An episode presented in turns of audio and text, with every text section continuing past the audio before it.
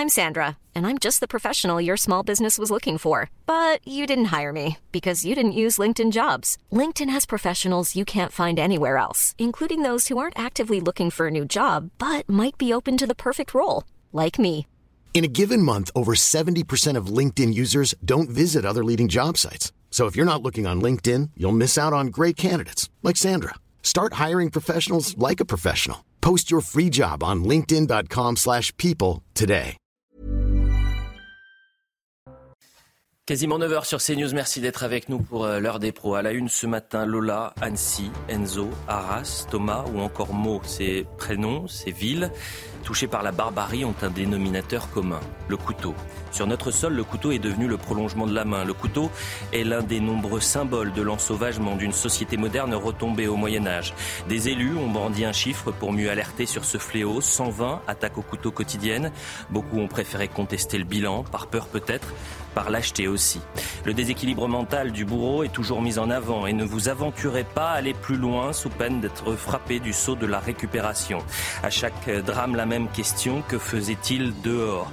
Des dangers publics sont libres de tout mouvement, susceptibles de commettre le pire. Moins ils seront mis hors d'état de nuire, assignés à résidence ou encore renvoyés chez eux, plus les Français se confineront. Violence gratuite, violence conjugale, violence au nom d'une religion, l'impuissance de l'État à enrayer cette fuite en avant exaspère. 75% des Français d'ailleurs se disent déçus du bilan d'Emmanuel Macron en matière de sécurité. Les drames s'enchaînent, la France orange mécanique se dessine.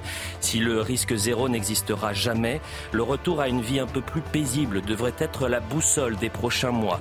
Faut-il déjà que dans les plus hautes sphères de l'État, on ne dise plus sentiment avant insécurité? Le point sur l'information, Somaya Labiti. Israël multiplie les frappes sur la bande de Gaza et selon l'armée israélienne, l'opération militaire contre le Hamas pourrait durer encore, je cite, euh, de nombreux mois et cela en dépit des vives préoccupations humanitaires de la communauté internationale. Euh, Paris, de son côté, se dit euh, gravement préoccupé par la situation. Comme il l'avait annoncé au lendemain du vote, Emmanuel Macron a saisi le Conseil constitutionnel concernant la loi immigration. Le chef de l'État explique avoir saisi les sages, je cite, eu égard à l'ampleur de l'évolution du texte par rapport à sa version initiale et à l'importance pour notre nation des droits et principes constitutionnels en cause. Et puis la chanteuse Shakira, honorée par une statue à son effigie dans sa ville natale en Colombie. Euh, ce monument de plus de 6 mètres de haut en bronze et aluminium représente la pop star exécutant l'un de ses moments de danse emblématiques. Merci Somaya, rendez-vous à 9h30 pour un, un nouveau point sur l'information. Dominique Jamais est avec nous. Bonjour euh, Dominique, Bonjour. Eric euh, Tegner, Philippe Guibert. Eric Nolot est, est présent. Nous avons un ami en commun, Eric Nolot. Plusieurs, j'espère. euh, plusieurs, mais il y en a un qui vous a interpellé sur euh, les Oui, réseaux. monsieur, monsieur, monsieur Apathy. J'ai vu votre message et j'ai vu également sa, sa- sa réponse. Euh, on remercie Patrick Courdet d'être présent ce matin. Vous êtes psychiatre, criminologue. Euh, je le disais, euh, à chaque drame suffit sa peine et, et on a, sur l'année qui vient de s'écouler, l'année et demie, puisque j'ai commencé par Lola, à chaque fois, on passe un cap dans la barbarie et il y a l'utilisation du couteau. Le parent pauvre de la santé aujourd'hui, c'est la psychiatrie. Euh, on parle beaucoup de déséquilibrés euh, sur chacun de ces drames. Et je voulais vous proposer une archive, puisque euh, Olivier Véran a parlé en, novembre 2020 de la psychiatrie, de la vague psychiatrique. À l'époque, au moment euh, du euh, deuxième confinement, on allait euh, au second confinement, il y avait cette question d'une quatrième vague, non pas Covid, mais psychiatrique. Olivier Véran. La santé mentale des Français s'est ainsi significativement dégradée entre fin septembre et début novembre, avec une augmentation conséquente des syndromes dépressifs observés pour tous les profils sociodémographiques. Elle s'avère encore plus marquée pour les personnes déclarant une situation financière difficile, mais aussi pour les 18-24 ans, et enfin pour les personnes qui déclarent déjà des antécédents sur le plan psychiatrique. Par ailleurs, on observe depuis fin août une augmentation continue et globalement significative des états anxieux ainsi qu'une diminution de l'indicateur qu'on appelle satisfaction de vie. Patrick Courdet, est-ce qu'on a, on a pris conscience euh, du, de cette vague euh, psychiatrique qui déferlait aujourd'hui euh, sur notre sol? Et est-ce qu'on peut la lier à l'ultraviolence également? Alors, la vague de, de troubles psychiatriques, les troubles psychiatriques existent de tout, de tout temps. Mhm. Le problème énorme en France, c'est la paupérisation de la psychiatrie. Moi, j'avais dit, euh, il n'y a pas si longtemps que ça, ici, dans ces lieux, que euh, dans les hôpitaux psychiatriques, les, psychiatres à plein temps, il en manquait 30%. Les psychiatres à temps partiel, c'est-à-dire qui ont une activité hospitalière et puis une, activité qui peut être privée ou pour d'intérêt public, mmh. il en manque 60%. C'est-à-dire qu'il y a une paupérisation absolument dramatique. Et maintenant, lorsqu'on veut prendre un rendez-vous en psychiatrie, il faut attendre plusieurs semaines, plusieurs mois. Et les hôpitaux ont aussi, il y a une politique aussi de fermeture de lits dans les hôpitaux. Bien sûr. Quand moi je suis arrivé dans l'hôpital dans lequel j'ai travaillé toute ma carrière, il devait y avoir à peu près 2500 lits. Quand je suis parti, il en restait moins de 600. Alors, on a ouvert le secteur, bien entendu. Moi, la première fois où j'ai commencé à faire du secteur en psychiatrie, il y a, il y a de ça très longtemps, très longtemps, à l'ouverture des, centres médico-psychologiques, on voyait à peu près une personne par jour. La psychiatrie faisait peur. Quand j'ai arrêté mes consultations, quand on m'a dit que j'étais trop vieux qu'il fallait que je parte parce que je coûtais trop cher à, la société en tant que psychiatre, je voyais une moyenne de 20 personnes par jour, plus la responsabilité d'un hôpital de jour, plus la responsabilité d'autre chose. Donc il faudrait, un, il faudrait un plan euh, massif euh, pour euh, cette question de la psychiatrie. La difficulté, c'est qu'en en, sept ans, vous avez six ministres de la Santé qui se sont succédés. Et si vous êtes euh, invité aujourd'hui, on, va parler évidemment de ce drame absolu à mots, avec ce, ce, quintuple homicide, avec un, père de famille qui est le suspect principal, le principal suspect dans ce drame, avec des enfants de 9 mois à 10 ans qui ont été tués, coup de couteau. Et donc on, on va en parler longuement. Et, c'est ça que je disais, comment vous voulez lancer un grand plan sur la psychiatrie quand vous avez des ministres qui se succèdent à chaque fois bah, Le problème, c'est que pour être psychiatre, euh, on n'est pas psychiatre du jour au lendemain. Ah bah oui, ça c'est sûr. Il faut d'abord faire médecine, mhm. où il y a une sélection qui pour, sélectionner en médecine, la première année, on pourrait faire un concours de pétanque ou euh, un match de tennis, et on prendrait les meilleurs, ça reviendrait exactement au même. Moi, j'ai souvenir, la première année de médecine, ce qu'on m'avait posé comme question en physique, c'était le calcul d'un satellite. C'est passionnant pour la médecine. Après avoir fait médecine, on choisit une orientation.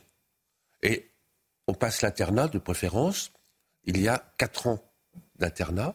Et à ce moment-là, on devient un psychiatre. Mmh. Dire que le manque de psychiatres actuellement ne pourra se résoudre que au bout de ces 12-13 euh, années, en sachant en plus que la psychiatrie est relativement mal payée et, que ça n'intéresse pas grand monde. Et c'est bien pour ça qu'il y a eu urgence à imaginer, à envisager un, grand plan, puisque à chaque fait dramatique, euh, le, profil psychiatrique est le premier élément qui est présenté.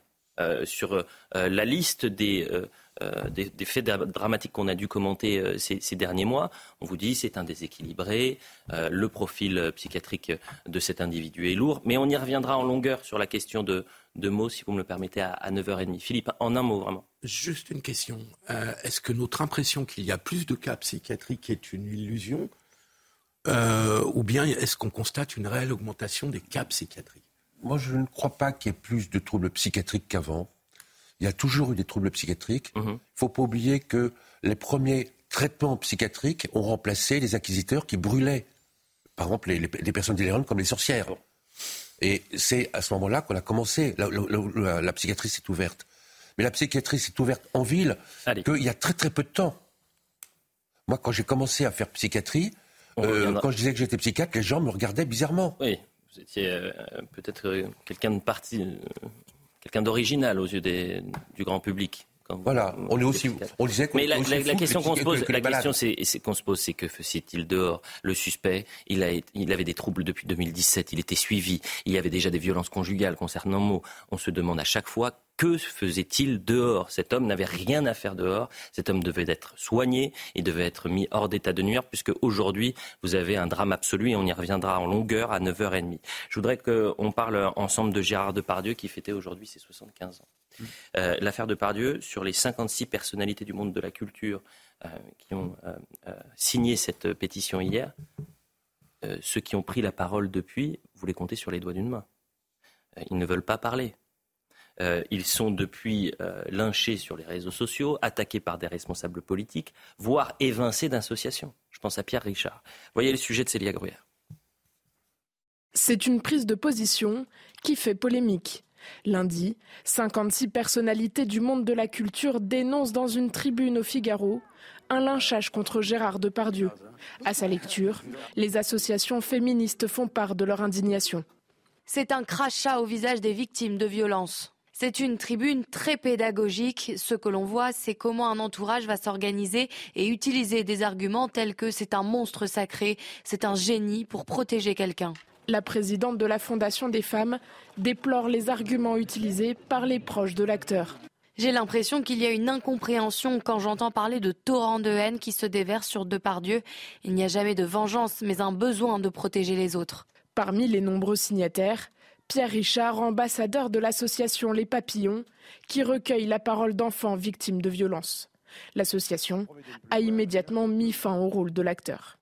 Pierre Richard, qui a été l'acolyte, le compagnon de route euh, de Gérard Depardieu dans les, dans les années 80, notamment euh, sous la houlette de Francis euh, Weber, La Chèvre, Les Compères, Le Fugitif. Qu'est-ce que vous en pensez, Eric Nolot?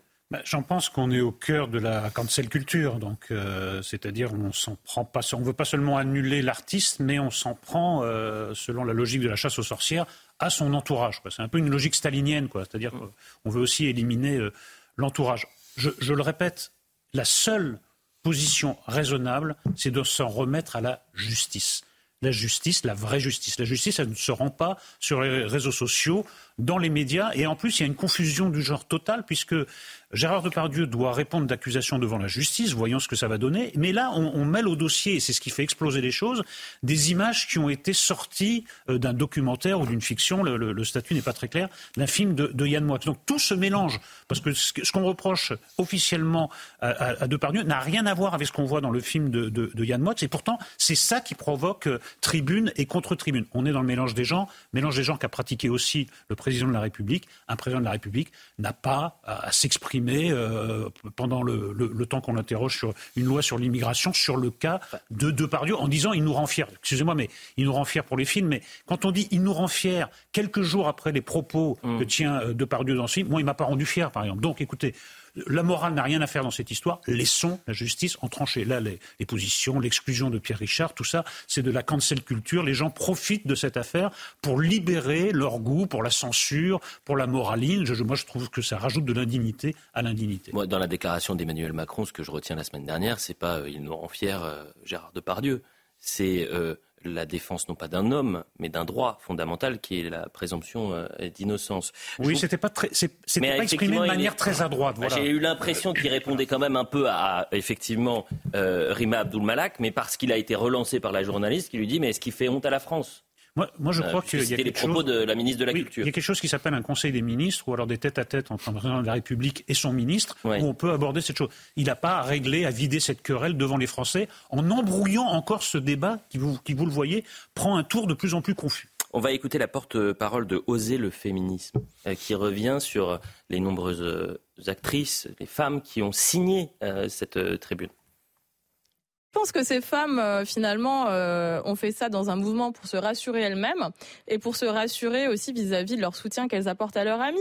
Euh, comment est-ce qu'on aurait réagi, nous, si on n'avait pas, enfin, en tout cas, moi, en tant que personne, si je ne savais pas ce qui se passait, justement, comme je le disais dans mes dossiers, mmh. peut-être que, dans un premier élan, je soutiendrais un ami qui serait visé par une, une accusation de viol. Moi, j'aimerais bien qu'on ait confiance dans notre système judiciaire, mais je vous le dis, il est malade, ce système. Donc, elle croit qu'il fonctionne, qu'elle lise les rapports avant de s'exprimer publiquement sur des des choses qu'elles ne maîtrisent pas clairement. Ça ne veut pas dire que ce ne sont pas des femmes intelligentes par ailleurs. Je les respecte pour ce qu'elles savent faire, mais en l'occurrence, la justice, elles ne savent pas de quoi elles parlent. Je voudrais euh, saluer Christine Kelly qui est, revenue sur des faits absolument dramatiques liés à des violences faites aux femmes. Et là, oser le féminisme, on les entend jamais. Fabienne, 68 ans, qui a été torturée, violée, tuée à Lille. Mégane, 29 ans, violée avec des actes de torture et barbarie à Cherbourg. Les multiples viols et actes de torture et de barbarie en Israël. Le collectif euh, du 7 octobre qui a voulu manifester euh, lors de la journée mondiale contre les violences faites aux femmes. C'était il y a à peine un mois place de la Nation, qui a été malmenée pendant cette mobilisation, mis au banc. Ils n'avaient pas le droit de manifester avec euh, les associations féministes. On aimerait bien aussi les entendre à ce moment-là. Et j'ajoute à votre liste l'indifférence envers euh, le sort des femmes iraniennes qui continuent à être persécutées. Ça n'a pas cessé. Hein. Donc ce tribunal médiatique, cette tyrannie peut-être aussi de la pensée unique, Dominique Jamais? Ça, on est devant un cas caractéristique de l'époque où nous vivons. Là, on est passé de l'époque où euh, il y avait une espèce de théorie, une espèce de glorification des monstres sacrés, et maintenant on est plutôt à l'époque des monstres massacrés. Et il y a deux affaires dans l'affaire de Pardieu à l'heure actuelle, deux affaires très différentes l'une de l'autre. Il y a d'une part des propos obscènes, des propos de corps de garde qui ont été tenus par euh, Gérard Depardieu en Corée du Nord, qui n'étaient pas destinés à la publicité. Je ne crois pas qu'on les aurait vus au montage euh, si Yann Moix avait pu réaliser son film. C'est une affaire, je vais y revenir. Et puis il y a d'autre part des accusations de viol qui sont instruites par la justice, et tant que l'instruction, l'enquête n'est pas terminée, tant que l'instruction n'est pas menée, tant qu'un procès éventuel ou un non-lieu éventuel n'a pas eu lieu, euh, je n'ai pas d'informations spéciales là-dessus. Alors revenons aux euh, propos qui ont déclenché cette tempête et cette contre-tempête de l'amitié. Les propos de Gérard Depardieu, c'est le genre de propos qu'on a tenus dans les internats de police, dans les internats de médecine, dans les commissariats de police, aux inquisistraux, pendant des années et des années. Ce sont des propos qu'on juge aujourd'hui avec raison, intolérables, inadmissibles, etc. Mais de ces propos qui n'étaient pas destinés à la publicité est sortie une campagne qui veut la mort sociale de, de Gérard Depardieu. Qu'importe les 200 films qu'il a fait, qu'importe le fait qu'il a fait beaucoup plus pour le rayonnement de la France que la malheureuse Madame Rima Abdul Malak, il fallait le condamner. On voit avec un peu de retard, mais la famille s'est mobilisée, les vrais amis eux, se sont mobilisés. On, est en train de nous expliquer que cette euh, tribune a été euh, euh, réfléchie, pensée, alimentée par l'extrême droite. Hein. C'est ça maintenant. Ah non, mais je vous assure que ah maintenant, c'est ce qui est, présenté, notamment sur les réseaux sociaux, par certains responsables politiques comme ça. mais, ce qui montre l'évolution de la société, c'est que la tribune qui est parue hier ou avant-hier dans le Figaro, c'est une hier est une tribune. Elle ne, euh, elle ne sanctifie pas. Euh, Gérard Depardieu, c'est une euh, mobilisation. C'est une mobilisation de l'amitié et de l'affection. Pierre Richard n'a pas prononcé les propos qu'a prononcé Depardieu en Corée du Nord. Mm. Mais le simple fait qu'il se solidarise, vous, vous rappeliez la chèvre, le fugitif, etc., qu'il se solidarise par amitié avec un monument du cinéma français, attire maintenant des sanctions contre Pierre Richard. Et j'ai peur, si je disais que j'aime bien Pierre Richard, ah. Euh, que je me vois demain interdit de ces news. Hein. Eh, c'est trop tard. Que, euh, apprécier, apprécier quelqu'un qui apprécie quelqu'un qui a tenu des propos qui sont très très vilains, c'est le stalinisme. C'est désormais interdit. Le la mort sociale, c'est la condamnation à laquelle un certain nombre de gens sont maintenant habitués à condamner ceux qui ne leur plaisent pas, ceux qui ont un comportement aberrant. Les comportements aberrants sont désormais euh, cloué au pilori. Euh, Pierre Richard était l'ambassadeur de l'association Papillon qui lutte contre les violences infantiles. Laurent Boyer était euh, l'invité de la matinale ce matin puisqu'il a été évincé en signant cette tribune et il s'en était expliqué sur CNews. Écoutez. Je ne renie pas l'amitié qu'il peut avoir avec Gérard Depardieu. Euh, c'est juste que signer cette pétition à ce moment précis, après la diffusion des images de complément d'enquête, euh, eh ben c'est incompatible avec le fait d'être euh, ambassadeur d'une association nationale de protection de l'enfance qui justement est là pour permettre aux enfants de libérer leur parole. Signer cette pétition, c'est donner un blanc-seing finalement aux propos qu'on a entendus à Gérard Depardieu qui euh, s'amusait, s'excitait de regarder cette petite fille faire du cheval avec des propos euh, que je que je redirai pas ici. Est-ce que vous trouvez ça normal, Eric Wagner? Non, d'autant plus que euh, ce, ce, président d'association ne s'est pas contenté simplement d'envoyer un message à Pierre Richard en lui disant écoutez, euh, on ne pourra plus vous avoir comme ambassadeur. Il a véritablement voulu en faire un outil médiatique parce qu'il a écrit une tribune dans Libération, c'est pas n'importe quoi. Ça fait déjà plusieurs semaines, si vous allez voir sur les réseaux sociaux, où il fait partie aussi de cette cabale médiatique euh, contre Gérard Depardieu. Donc il y a vraiment cet écosystème parce que ce qu'il faut comprendre, c'est que depuis 2018 et notamment le mouvement MeToo, hein, tout à l'heure vous citiez quelqu'un justement qui a créé un média qui s'appelle MeToo Media, ça veut dire qu'on en est là, euh, notamment dû à Hervé Weinstein, qui avait été condamné à l'époque. Le cinéma français et un certain pan aussi de la culture essaye de retrouver son Harvey Weinstein euh, français depuis quelques années. On a vu ce qui s'est passé euh, contre Luc Besson, qui a été mis au pilori. Euh, on a quand même détruit un des plus grands producteurs français. finalement, il a été complètement blanchi sur. Il n'a jamais été mis en examen. Exactement, il n'a pas été mis en examen. C'est-à-dire que, en fait, cette tribune, elle se contente de rappeler qu'il faut respecter la présomption d'innocence, parce que oui, il y a des personnes qui sont mises au pilori, qui sont condamnées. Hier également, il y avait notamment du côté des États-Unis Kevin Spacey qui a donné son première interview depuis qu'il a été blanchi blanchi il y a un mois et demi également. Vous savez, il avait neuf chefs d'accusation contre lui. Il a été blanchi de ça. Pourtant, il avait été expulsé complètement de, de Netflix. Mhm. Et donc, il a été reçu justement par Tucker Carlson où il lui disait Je n'ai pas compris Netflix, j'ai participé un peu à sa création et sa popularisation. Et ils m'ont mis au banc. On se rappelle aussi de ce qui s'est passé également euh, au, festival, au festival de Cannes avec vous savez, ce, ce conflit qu'il y avait eu entre, euh, je me rappelle plus de l'acteur, vous savez, qui jouait dans, euh, qui jouait dans Pirates des Caraïbes et également qui avait son procès Johnny Depp, contre, ah, Johnny, Depp, pardon, contre Amber Heard. Et on se rappelle qu'au mois de mai dernier, justement, on ne voulait pas qu'il aille sur les marches euh, du festival de Cannes, alors que pour autant, ben, on était dans un conflit de deux couples où Amber Heard également avait été condamné pour, pour vous le voyez sur le, au, au, cul, si je peux dire, des autobus, comme comme euh, porte-parole, euh, porte-enseigne d'une grande marque euh, de parfum. Donc, en effet, ça peut tourner. Exactement, ça peut tourner au final. Sur cette, sur cette appel à défendre en quelque sorte la, présomption d'innocence et, défendre et ne pas effacer Gérard Depardieu, l'argument était de dire mais regardez les signataires, ils ont tous plus de 70 ans. en fait, c'est les vieux qui n'ont rien compris à la nouvelle génération, Dominique Jamais. mais, mais non, mais, mais pourquoi? Eh ben, parce, que les, parce que les jeunes générations qui n'en pensent pas moins ne veulent absolument pas être mis au banc de la société. Il y a des gens qui ont refusé. ils veulent tourner, mais ils veulent tourner des, des films. Qui ont refusé de signer parce que ça, ils ont peur pour leur mais évidemment.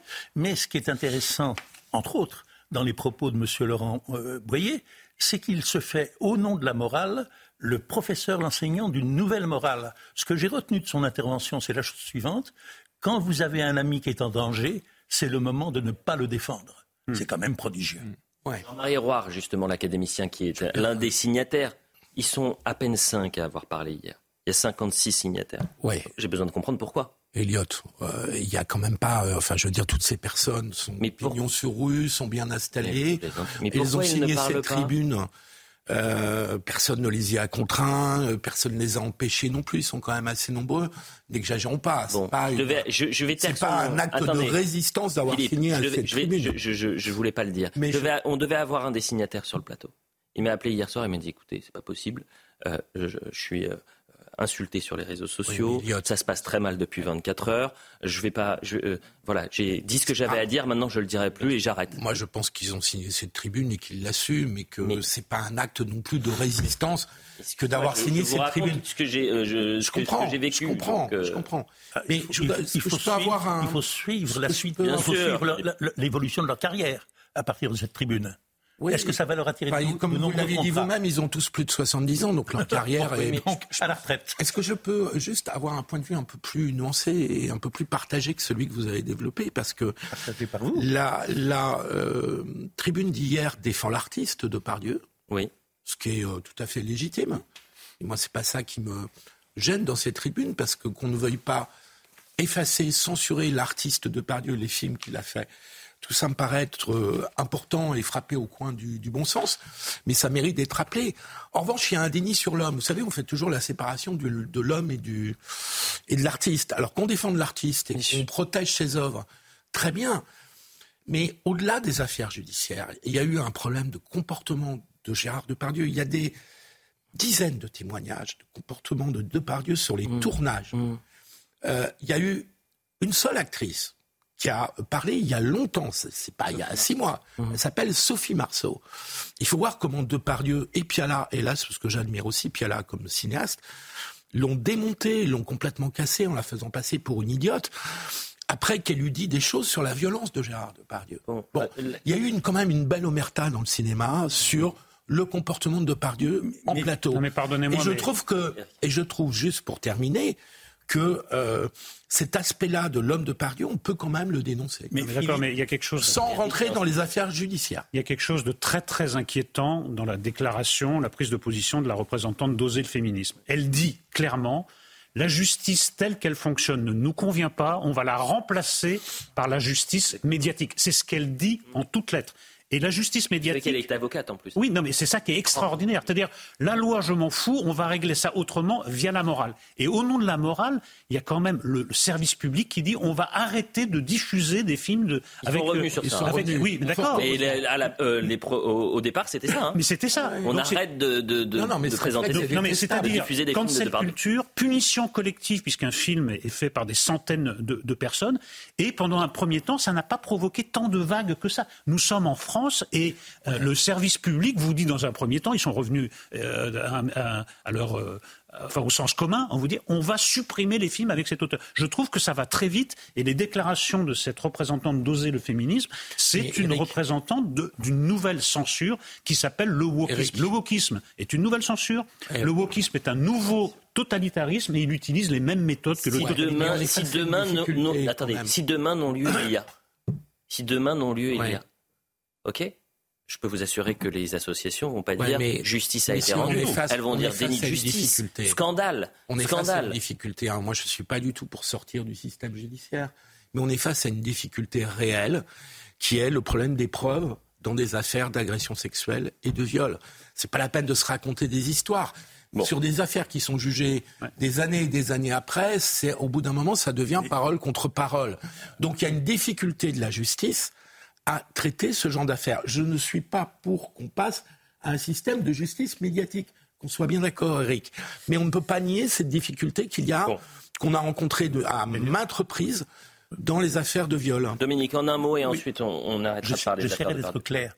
Quoi qu'on en pense, pour le meilleur et pour le pire, nous sommes en train de vivre un changement brutal et profond de société. Michel-Ange, Léonard de Vinci, ou plus près, ou André Gide, ou plus près de nous. Gide, c'est autre chose encore. Je peux? Oui. Merci. Euh, ou plus près de nous, Picasso, ont eu des comportements qui aujourd'hui sont avec raison poursuivis par la police, par la justice, par les médias, par les scandalisés, etc. etc. Bon, euh, est-ce que c'est un, est-ce que c'est un bien Est-ce que c'est un mal? Quand on se rappellera de par Dieu dans 20 ans, dans 30 ans, dans 50 ans, car je crois qu'un certain nombre de ces films dureront. Est-ce que l'on sera toujours sensible aux accusations de X, Y ou Z, ou à l'abandon où il est tombé, à l'ostracisme qui se manifeste à l'heure actuelle, ou est-ce qu'on se souviendra davantage Dominique de, de, de Depardieu, non, non, non, le, grand, le grand comédien, vous plaît. le grand comédien, le grand acteur, Vinci ou Michel-Ange ou Picasso, on s'en fout. Bon, on Ils est... étaient des, des Oui, mais Dominique, Très... les victimes euh, des comportements de Gérard Depardieu, euh, c'est peut-être un autre point de vue. Euh, Audrey Pulvar, qui, avait pu, qui a pu dire par exemple, mon Dieu, mais les signataires, vous êtes des grands malades, vraiment grands, pas à moitié. C'est comme ça que vous entendez débuter 2024. Au secours. Vous êtes très nombreux à réagir sur les sociaux. Alizéa qui euh, nous interpelle en disant Mais oui, Depardieu a été mis en examen pour viol en de, depuis 2020. On parlait euh, non pas de Depardieu, mais de Luc Besson, qui était euh, accusé des mêmes faits peu ou prou et qui n'a jamais été mis en examen dans, ces euh, accusations-là.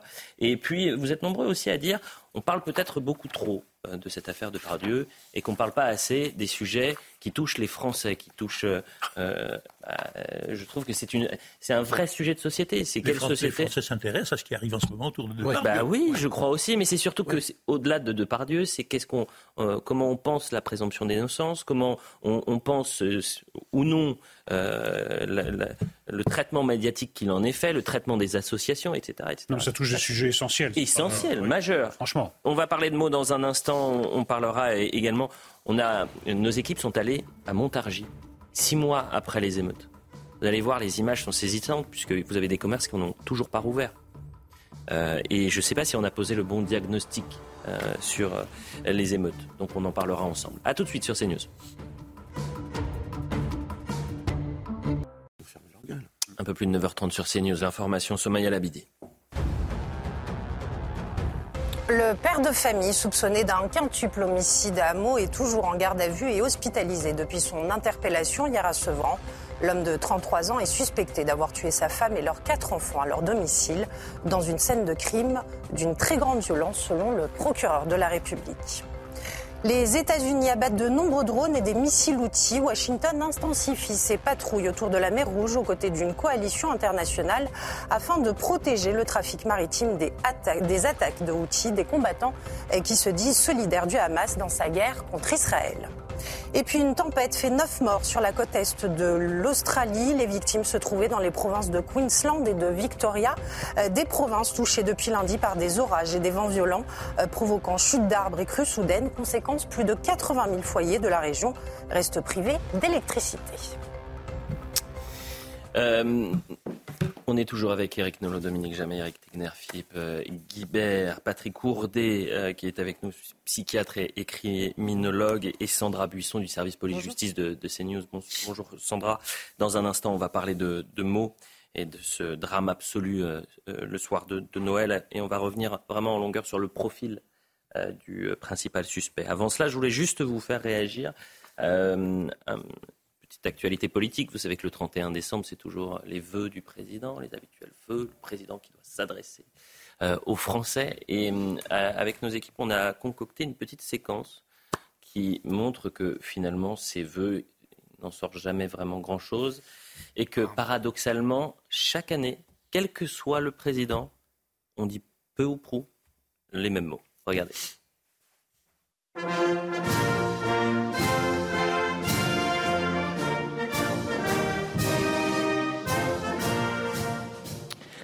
Mes chers compatriotes, l'année 2010 s'achève je sais qu'elle fut rude pour beaucoup d'entre vous. L'année 2011 s'achève. Elle aura connu bien des bouleversements.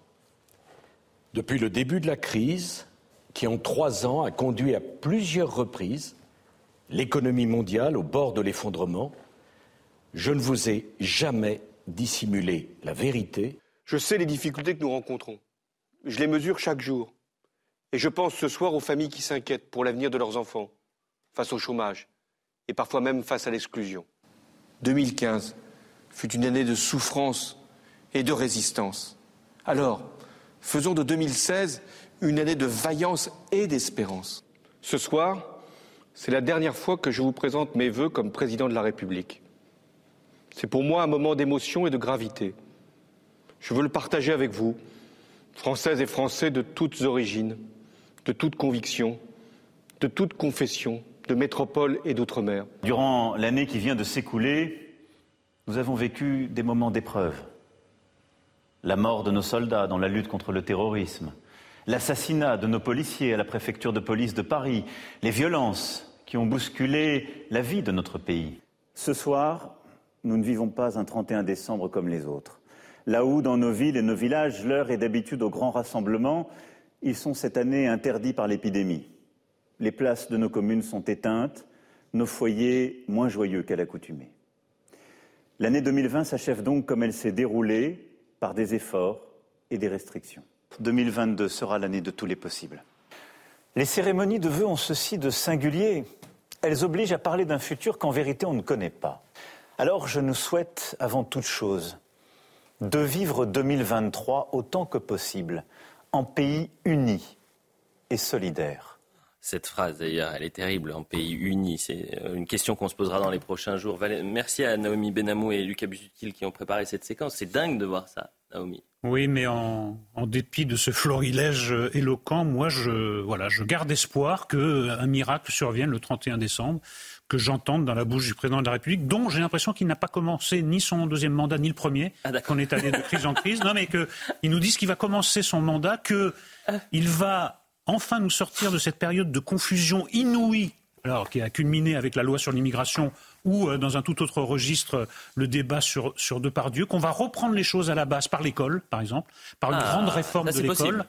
Je, non mais je, je, le souhaite et qu'on sorte de ce marasme où nous nous enfonçons année après année sans absolument horizon, sans, euh, sans ligne de conduite, sans direction je crois encore à ce miracle. Vous voyez il faudrait qu'on fasse quel point ma naïveté. Non, mais il faudrait faire une liste de mots avant euh, ah dimanche soir pour voir si euh, on les a tous. Résilience, unité, concorde.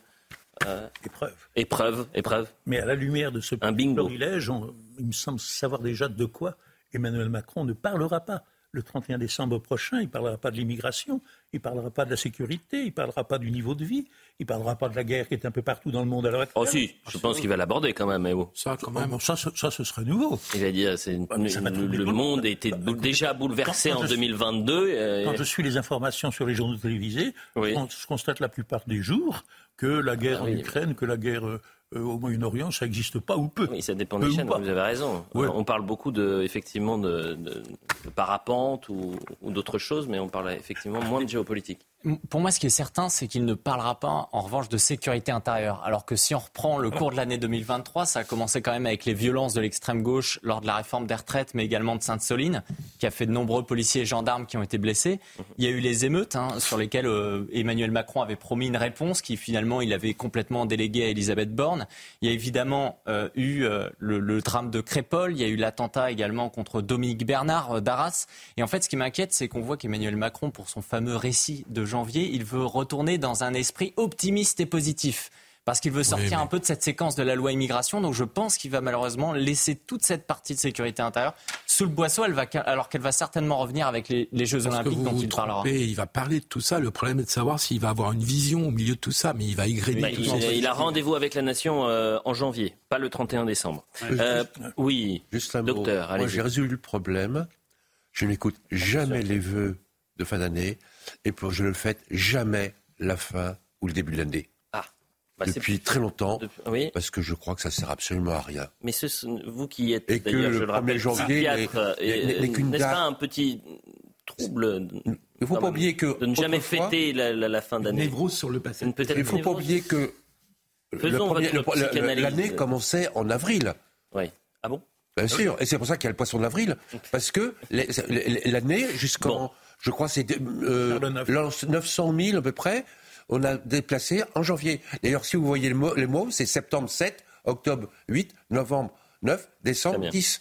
Bon, écoutez, j'espère que vous allez célébrer quand même le Nouvel An euh, cette, euh, cette année. non, j'aime pas. Bon, parlons de, de mots à, à, présent avec vous, Sandra Buisson. C'est une tragédie, un soir de Noël. Une mère et ses quatre enfants, âgés de 9 mois à 10 ans ont été retrouvés morts dans leur appartement, euh, tués à l'arme blanche. Le père de famille a été euh, interpellé hier soir au domicile de son père et placé en garde à vue. On voit le sujet de Mathilde Couvillier et ensemble on va revenir sur le profil euh, très lourd, psychiatrique très lourd du principal suspect. Deux jours après le drame, l'heure est au recueillement. Dans cette résidence, des fleurs et des bougies ont été déposées devant le bâtiment où logeait la famille assassinée.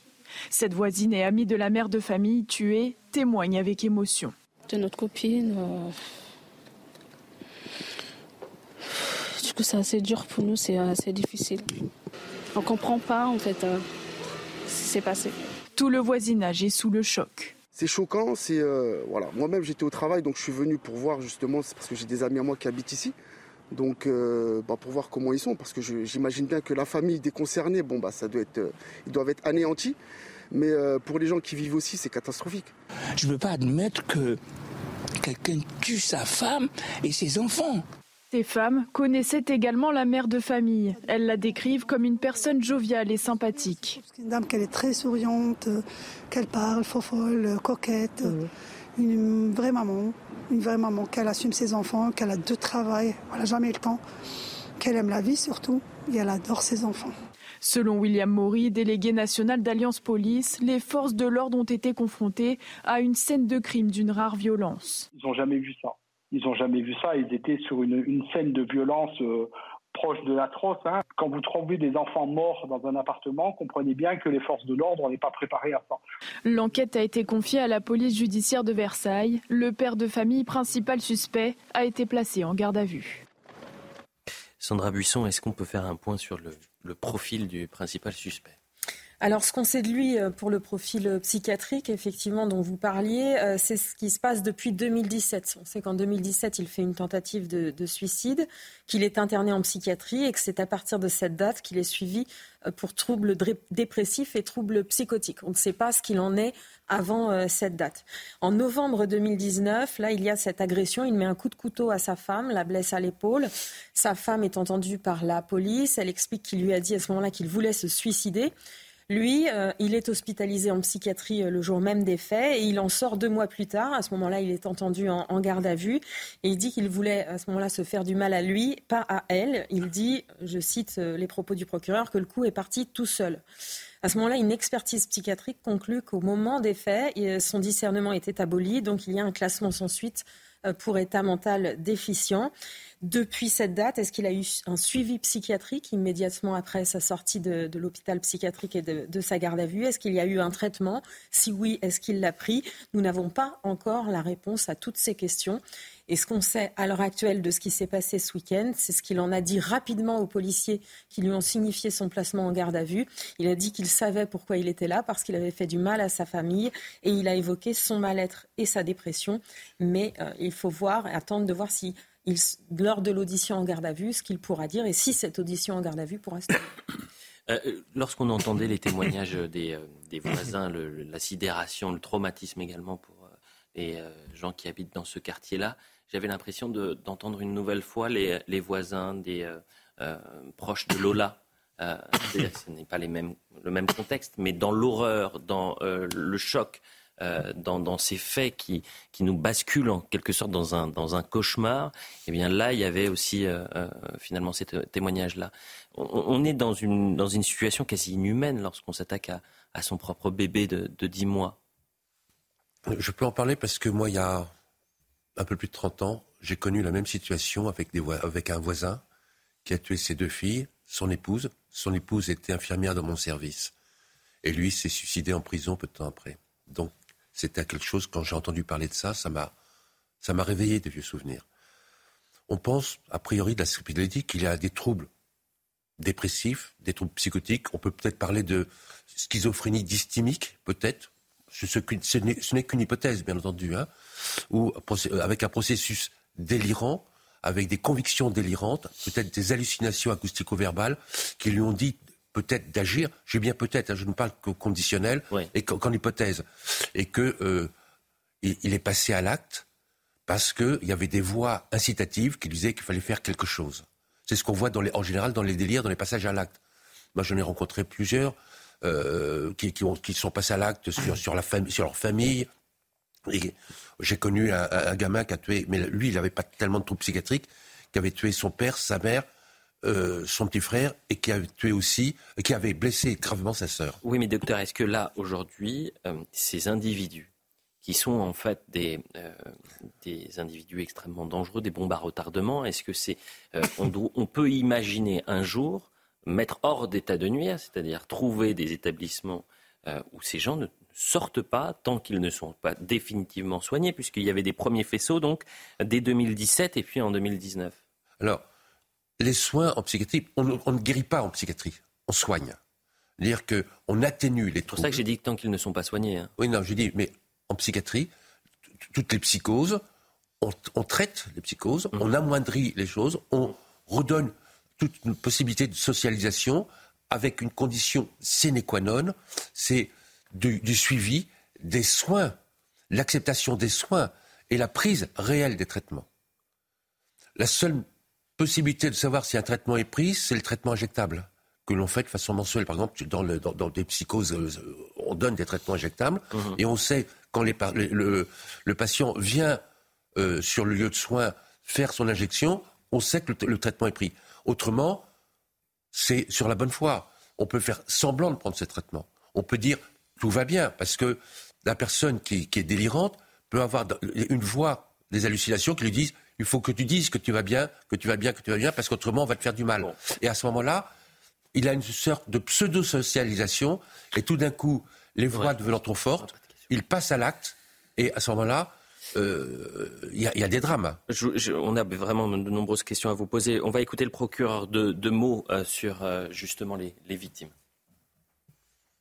L'intéressé est né en avril 1990 sur la commune de Colombes, dans les Hauts-de-Seine. Il est donc naturellement, ça n'aura échappé à personne, de nationalité française, titulaire d'un CMP de plombier. Je n'ai pas d'informations sur sa situation professionnelle à ce jour. Si il était au contraire conclu à l'abolition complète du discernement, il existerait néanmoins une voie procédurale consistant à la saisine de la Chambre de l'instruction de la Cour d'appel de Paris pour le prononcer au terme d'une audience spécifique de mesures de sûreté.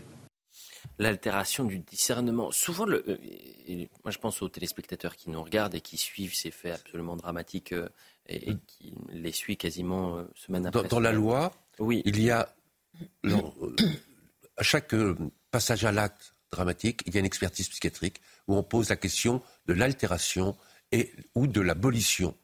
Lorsqu'il y a une altération, il peut y avoir une atténuation de peine, éventuellement, parce qu'on dit que quand il y a une abolition, à ce moment-là, ce n'est plus du ressort de la justice, mais du ressort de la médecine.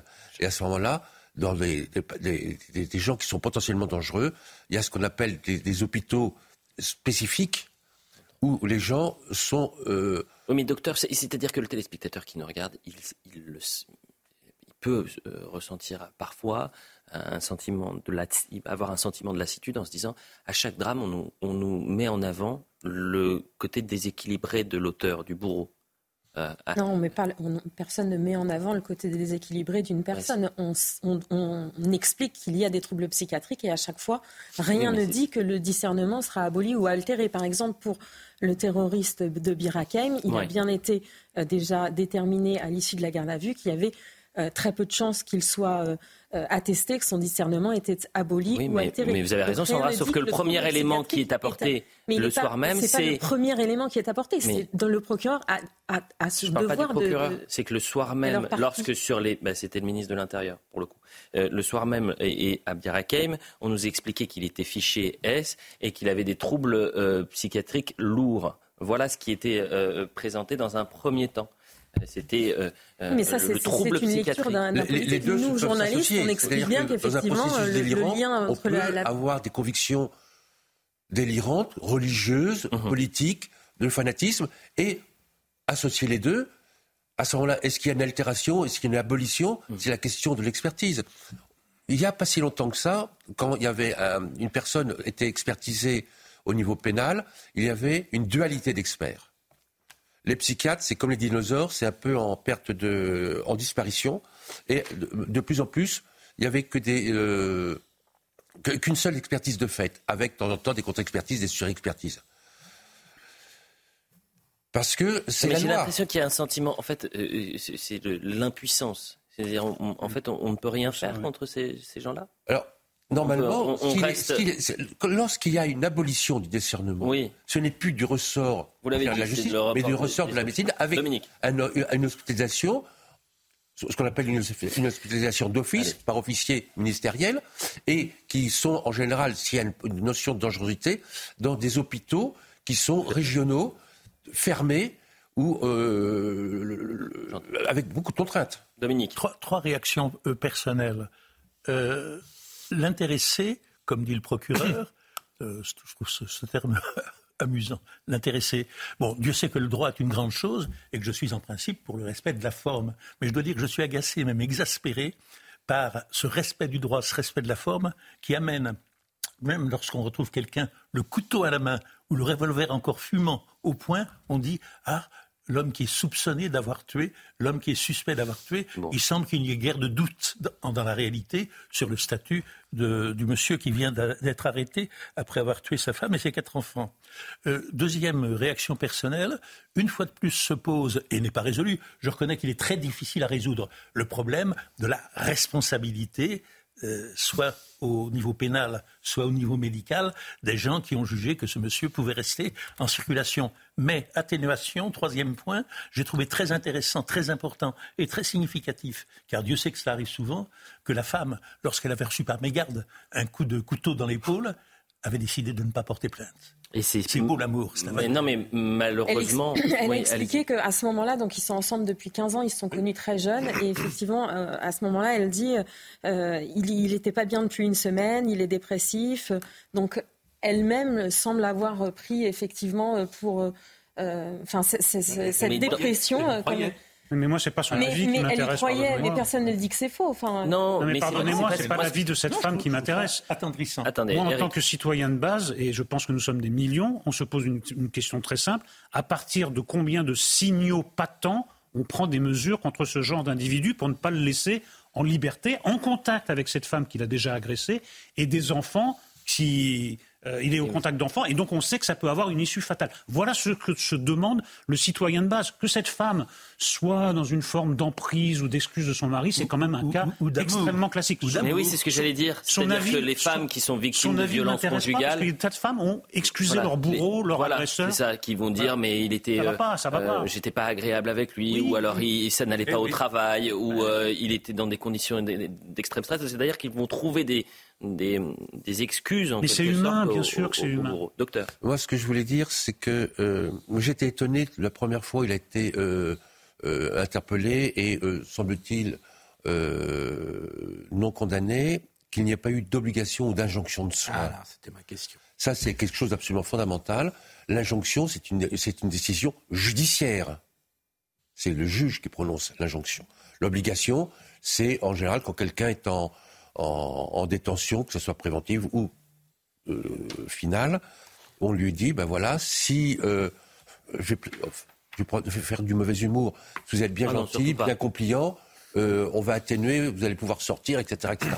Là, c'est l'obligation. L'injonction, c'est une obligation légale. Hum. Là, moi, je suis étonné quand même que, vu ce qui s'est passé, au décours de ça, il n'y a pas eu d'injonction. Je suis étonné. Il y a une chose aussi, moi, qui m'étonne. Cette personne a 33 ans. Il, a il est passé à l'acte la première fois, il avait à peu près 20 et quelques années. Hum. peu près.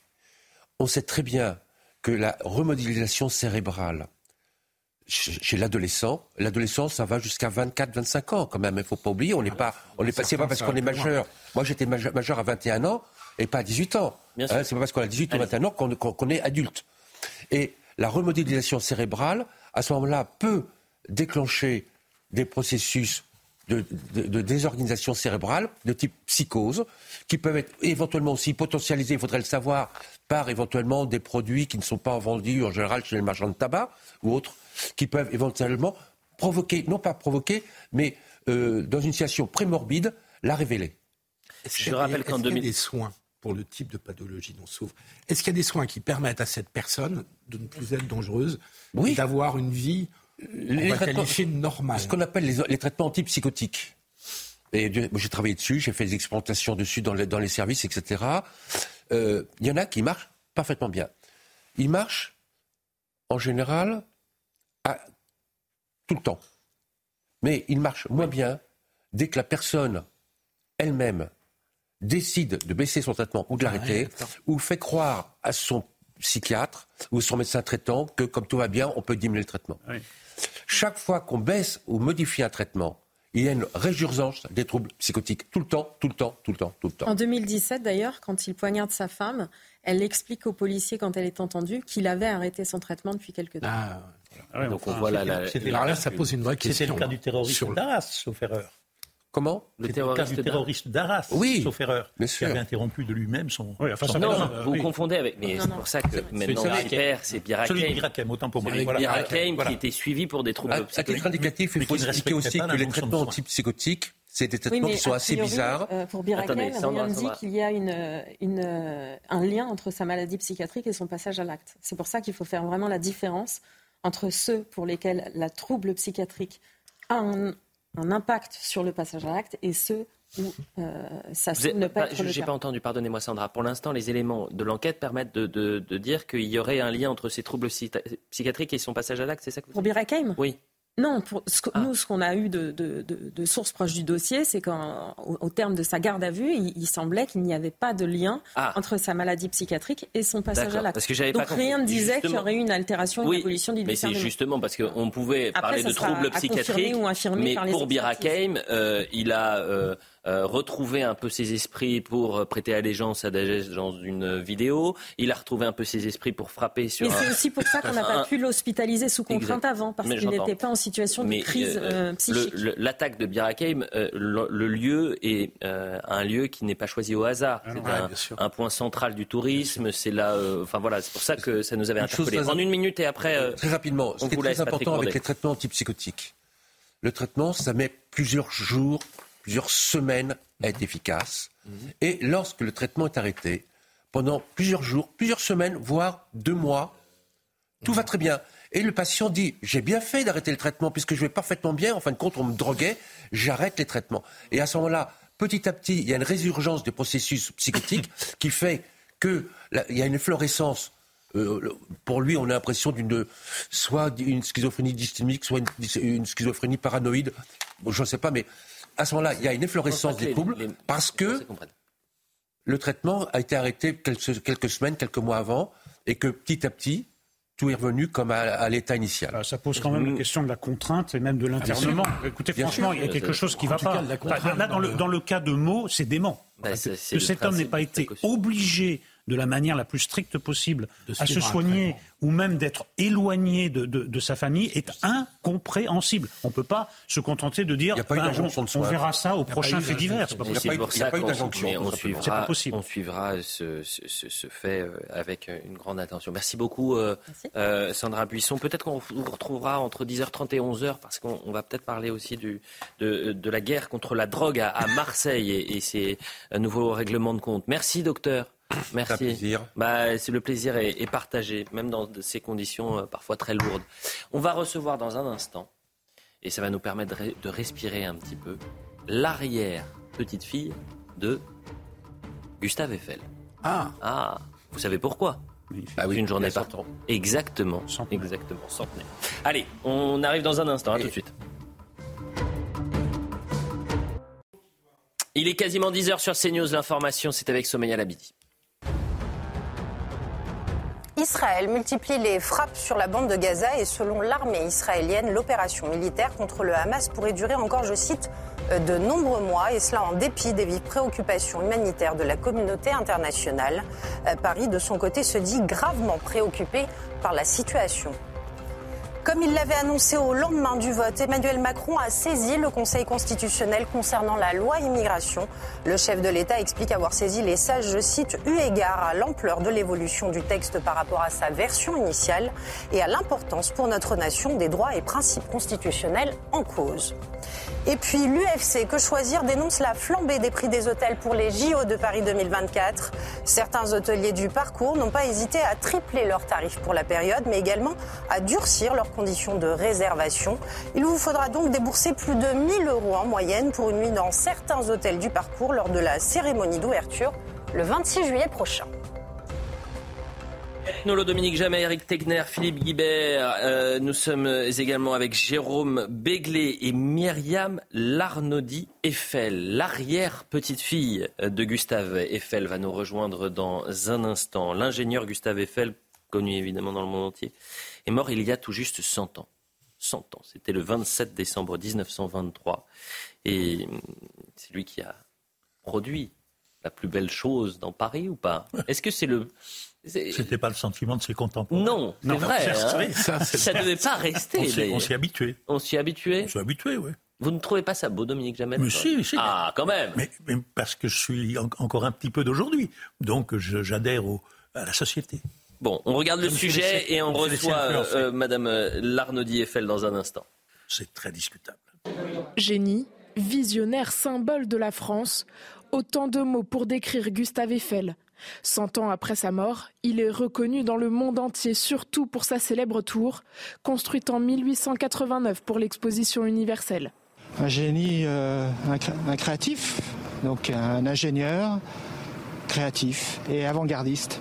C'est tout le symbole de, Paris. Euh, la Tour Eiffel, c'est la première chose qui vient à l'esprit pour, pour les gens qui vivent à l'étranger. Aujourd'hui, nous lui devons un vaste patrimoine architectural avec des centaines de constructions sur tous les continents et notamment des ponts. Il est certainement euh, un, visionnaire. Il a réussi à, relever un, grand nombre de défis et notamment euh, des records de hauteur, à la fois à, à travers euh, des projets de, de, viaducs, de ponts comme euh, le pont sur le Douro, le viaduc de, de Garabi, mais bien sûr la tour Eiffel qui euh, couronne un peu toute sa carrière de constructeur. Mais Gustave Eiffel a aussi plusieurs inventions scientifiques à son actif dans les domaines de la météorologie et de l'aérodynamisme.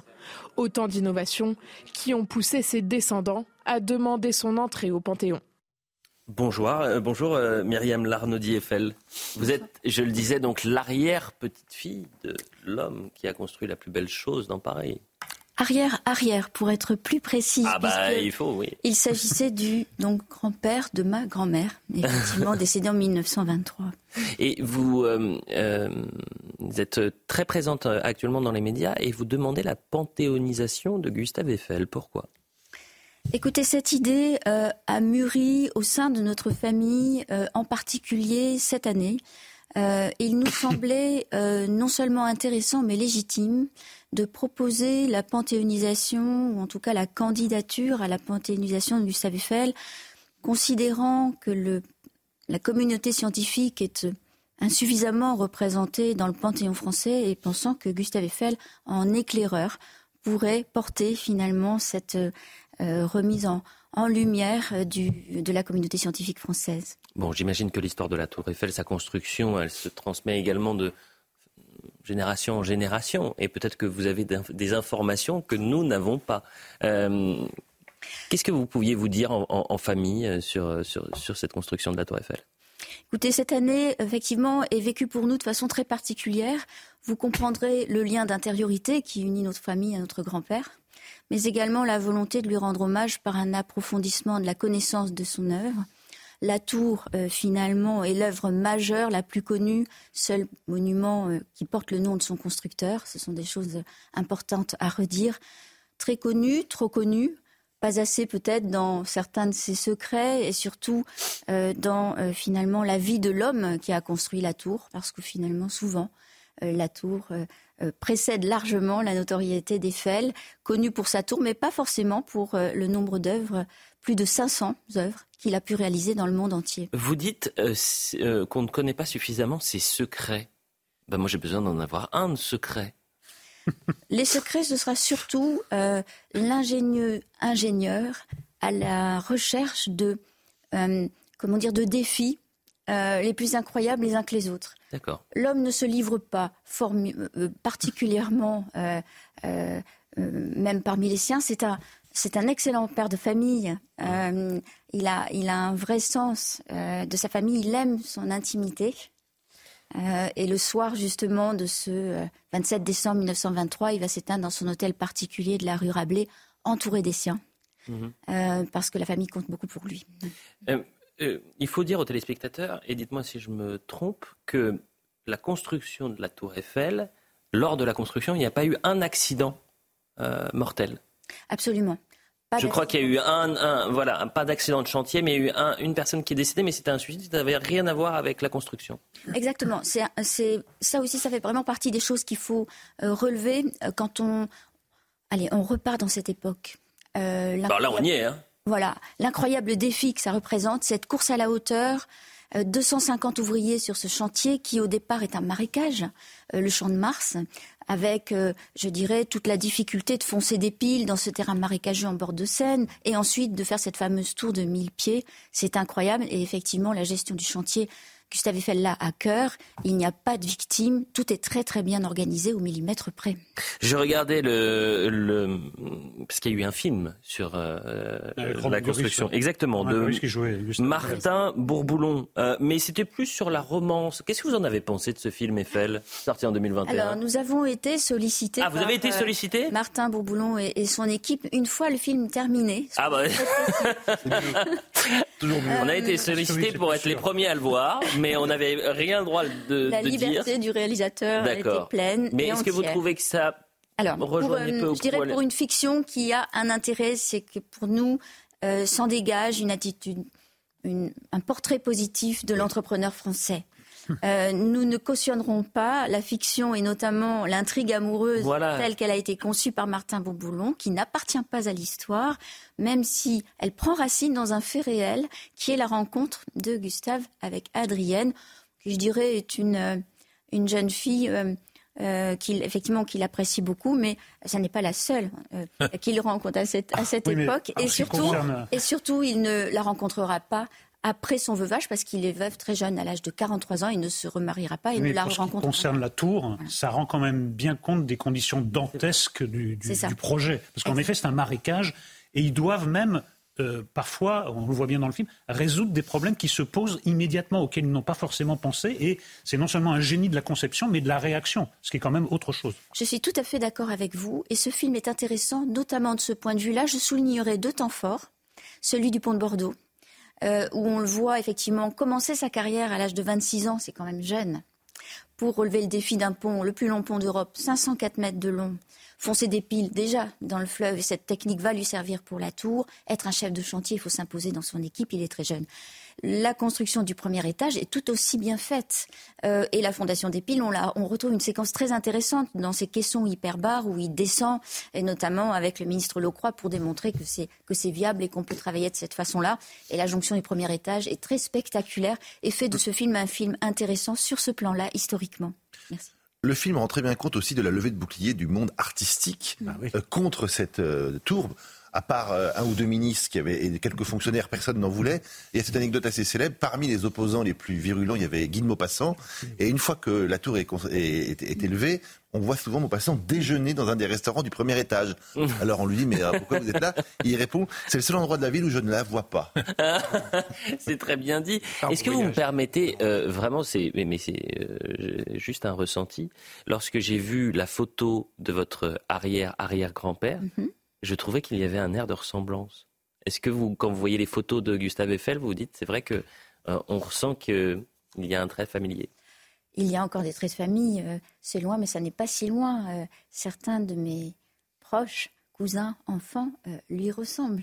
Et nous avons toujours plaisir à retrouver son regard, la couleur de ses yeux, sa paupière légèrement tombante. Et, surtout aussi son, sa joie de vivre. C'était un bourguignon. Il aimait la vie. Euh, toute son enfance le démontre et, également euh, son amour pour le théâtre. Euh, il va faire notamment de ses anniversaires le 15 décembre des, des temps de théâtre. Et ça, nous aimons beaucoup le, rappeler. Myriam Larnaudy Eiffel, l'arrière-arrière petite fille de Gustave Eiffel, est avec nous. Vous restez jusqu'à 10h30 et ensuite on, on, ne vous sollicite pas. Vous avez pu échanger avec le président de la République sur la panthéonisation ou pas? Nous sommes en lien avec son chef de cabinet. Bah, euh, nous souhaitons vraiment être reçus. Euh, ce serait une formidable occasion bah d'échanger. Vous n'allez pas, vous n'allez pas à l'Élysée aujourd'hui Non, aujourd'hui je vais à Levallois-Perret me recueillir ah bah sur sa tombe avec ma famille. Et si je ne dis pas de bêtises, c'était à Levallois-Perret qu'il y avait justement euh, l'une des structures pour la construction. Alors, il y avait ces ateliers. Ces ateliers. Il y a vécu et ensuite effectivement se trouve là sa sépulture où donc je vais il n'y a pas d'atelier dans le 16e, près de la rue Boileau? Alors, Une soufflerie? Absolument, une soufflerie, j'en recommande la visite. C'est un endroit formidable. Vous connaissez bien le 16e, euh, dis donc. La visiter. C'est ce que j'avais entendu dire, oui.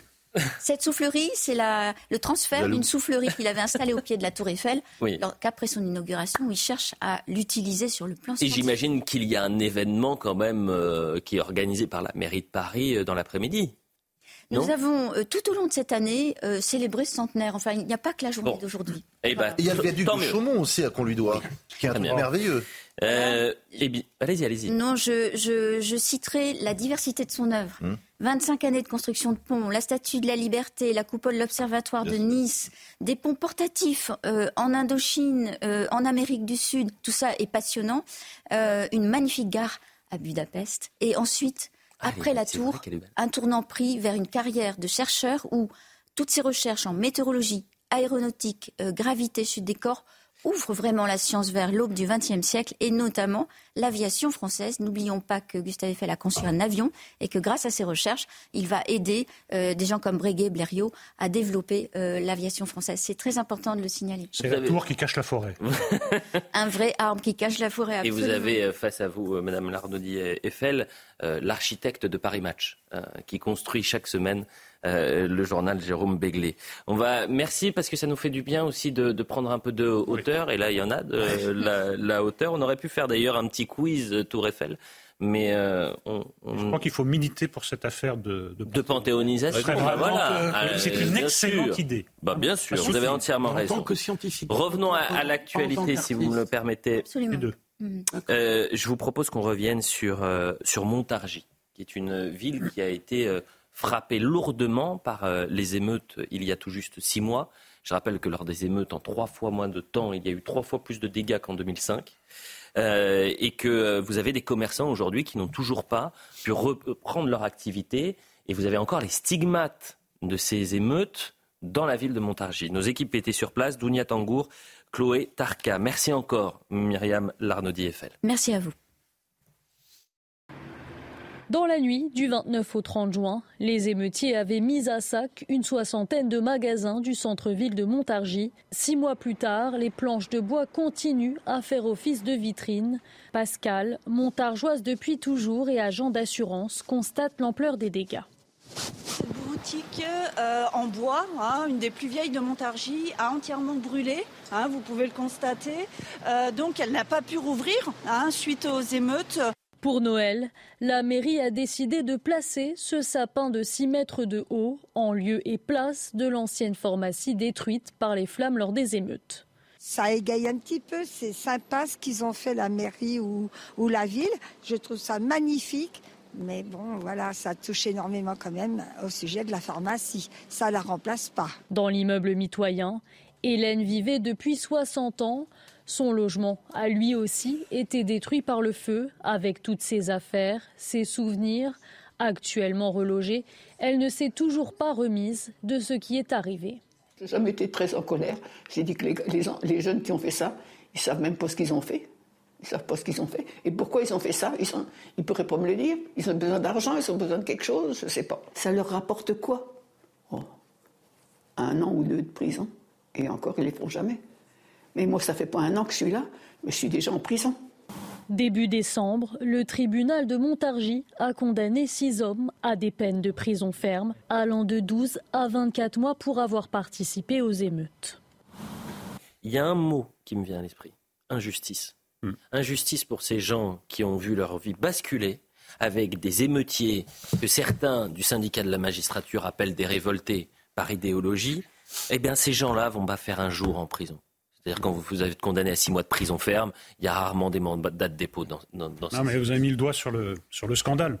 C'est que ces gens-là qui sont des pillards, des voleurs, sont rebaptisés en militants politiques de la cause des banlieues. Ils n'ont aucune cause. Ils cherchent juste à faire main basse sur ce qu'ils trouvent et ils n'en ont rien à faire de ce que des conséquences euh, chez certaines personnes et des conséquences qui vont être irrémédiables. Et il y a une forme de glorification du voyou par une certaine gauche enfin la gauche n'existe plus, donc par une certaine extrême gauche que je trouve absolument révoltante. Nommons pour commencer les choses pour ce qu'elles sont, nommons les gens pour ce qu'ils sont, en l'occurrence des voleurs et des pillards, on aura déjà fait une partie du travail. Bien sûr, parce que là, vous, allez, vous entendez parfois des jeunes, vous savez, les jeunes qui ont cassé. Non, c'est des délinquants, des émeutiers, des pillards, des voleurs, euh, et ils méritent euh, euh, d'être lourdement condamnés. Ils n'en ont pas forcément été lourdement. Jérôme Béglé, vous soufflez. Pourquoi donc? Non, je, parce que je trouve que ce qui est très important, c'est le vocabulaire qu'on devrait, moi je rêve d'écrire un livre qui, euh, nommerait, qui donnerait les nouvelles définitions dans la langue de gauche ou journalistico de gauche. Effectivement, il n'y a plus de délinquants, il y a des euh, jeunes. Euh, il y a comme ça une centaine de mots qui ont été totalement dévoyés. Par exemple, le mot fasciste, le mot raciste, c'est plus ce que ça veut dire étymologiquement quand on se plonge dans un littré ou dans un dictionnaire d'il y a 25 ans. Ça avait un sens particulier. Et, cette façon de, renommer les choses pour les rendre ou plus graves ou moins graves selon de quel côté de la barrière vous vous trouvez, c'est une, des plaies de, ces années. Hein. Pour Livre Noir, vous avez fait de nombreux reportages dans, dans, ces quartiers qui ont été touchés par les émeutes. Oui, dans beaucoup d'endroits, parce que la spécificité quand même de ces émeutes du mois de juin, c'est qu'on a compris qu'en fait, ça n'était plus euh, euh, catégorisé uniquement sur le 80 93 ou sur Marseille, mais sur l'ensemble du territoire. Et Montargis, je trouve que c'est un cas pratique très intéressant pour plusieurs raisons. D'abord parce qu'il y a eu seulement sept interpellations, six condamnations, mais le septième, il n'y avait pas assez de preuves euh, d'ADN notamment, sur 200 émeutiers. Donc c'est-à-dire qu'aujourd'hui, on est sur un taux de 5% de personnes qui sont arrêtées puis condamnées. Effectivement, les condamnations, on n'est pas sûr qu'ils le fassent. important de le dire. Le deuxième élément, c'est que vous pouvez vous replonger. Moi, je suis allé un peu lire justement le, les décisions de justice, etc. On voit que Naël n'est jamais cité. Euh, dans cette affaire. C'est-à-dire que, en fait, on expliquait que beaucoup s'étaient révoltés contre l'assassinat entre guillemets de, du jeune Naël par un policier. Et en fait, euh, ça montrait tout simplement parce que beaucoup de gens ne le savaient pas, ne connaissaient pas Naël, qu'en fait, ce sont des populations qui attendent cela aussi. Et au moment où il y a simplement une étincelle, eh bien, ils vont tomber dans une logique de pillage, ce qui veut dire que ça pourra arriver à nouveau demain. Et le dernier point très intéressant lorsque vous lisez, c'est que sur les six, il n'y en a seulement un qui s'est excusé, qui a dit qu'il n'aurait pas dû le faire, qui s'est laissé embrigader. Les autres, ils n'ont cessé de dire non, je n'étais pas là, mmh. je me suis retrouvé au mauvais endroit, au mauvais moment. Donc il n'y a absolument aucune conscience. On voit aussi qu'ils ont une véritable, par rapport aux juges, ils ont, ils ont une posture d'insolence, en fait. Donc c'est-à-dire que ce sont des jeunes aussi qui demain vont recommencer parce qu'ils n'ont pas de conscience en du fait, crime. Je rêverais que dans les rues de Montargis, on voit ces émeutiers, ces délinquants en train de repeindre ce qu'ils ont euh, saccagé, en train de remettre les vitres. mais bien évidemment, mais c'est ça qu'il faut faire dans toute la France. Il y a eu trois mensonges pendant les émeutes.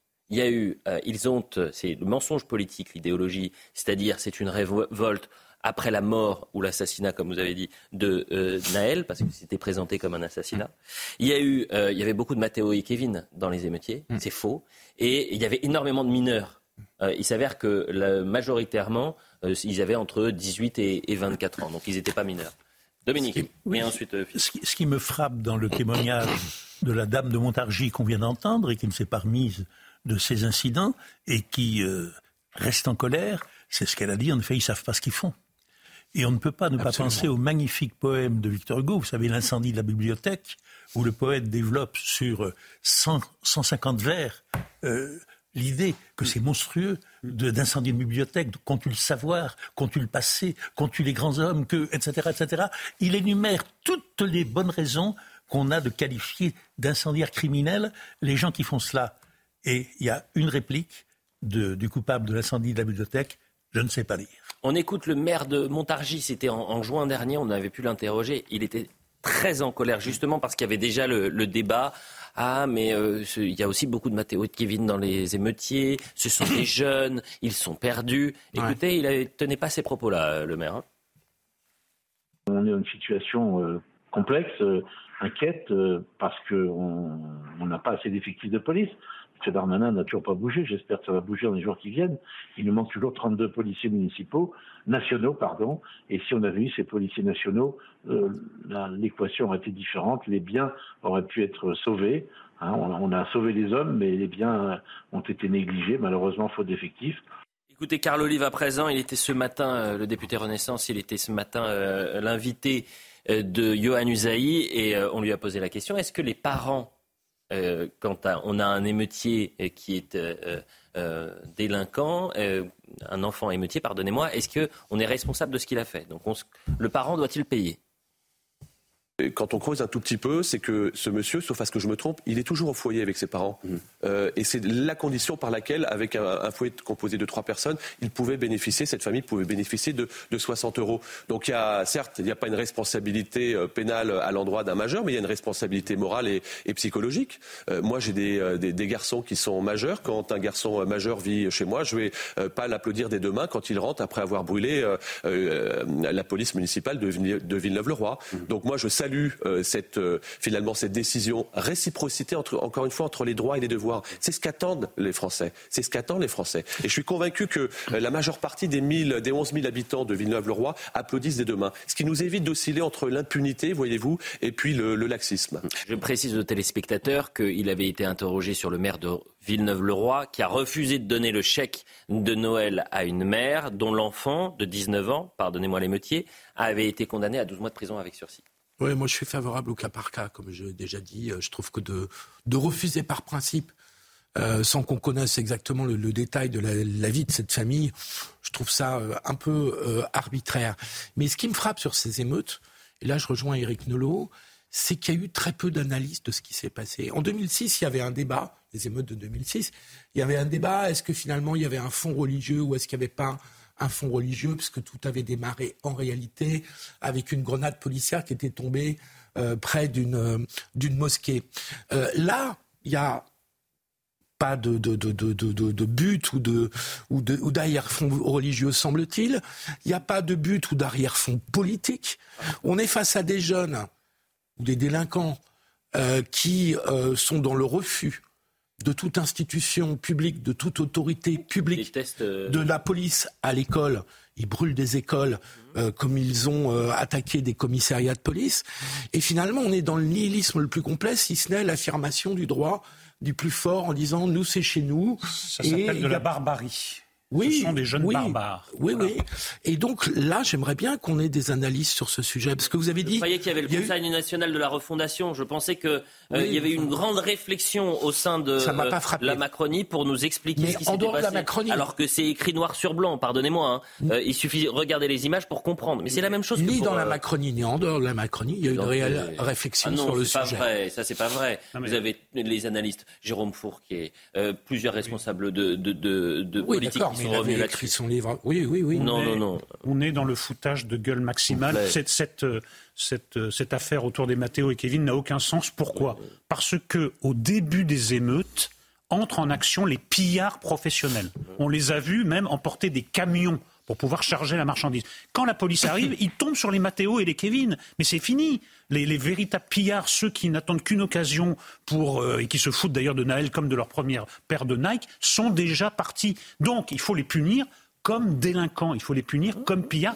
Arrêtez de trouver des justifications politiques qui sont inexistantes, des justifications religieuses qui sont inexistantes, un malaise des banlieues qui, dans leur cas, n'a aucun sens. Nommons les choses comme elles sont, nommons les gens pour ce qu'ils font et pas des intentions imaginaires. Vincent Jeanbrun, le maire de la Île des Roses, qui a vu son pavillon attaqué alors qu'il y avait ses enfants en bas âge et sa femme. C'est dingue. Euh, rappelez-vous de son interview il y a un mois et demi euh, chez nos confrères du Point. Il dit on n'a rien, on n'a rien changé en fait on n'a rien compris. La prochaine émeute qu'on va vivre, ça va être x10.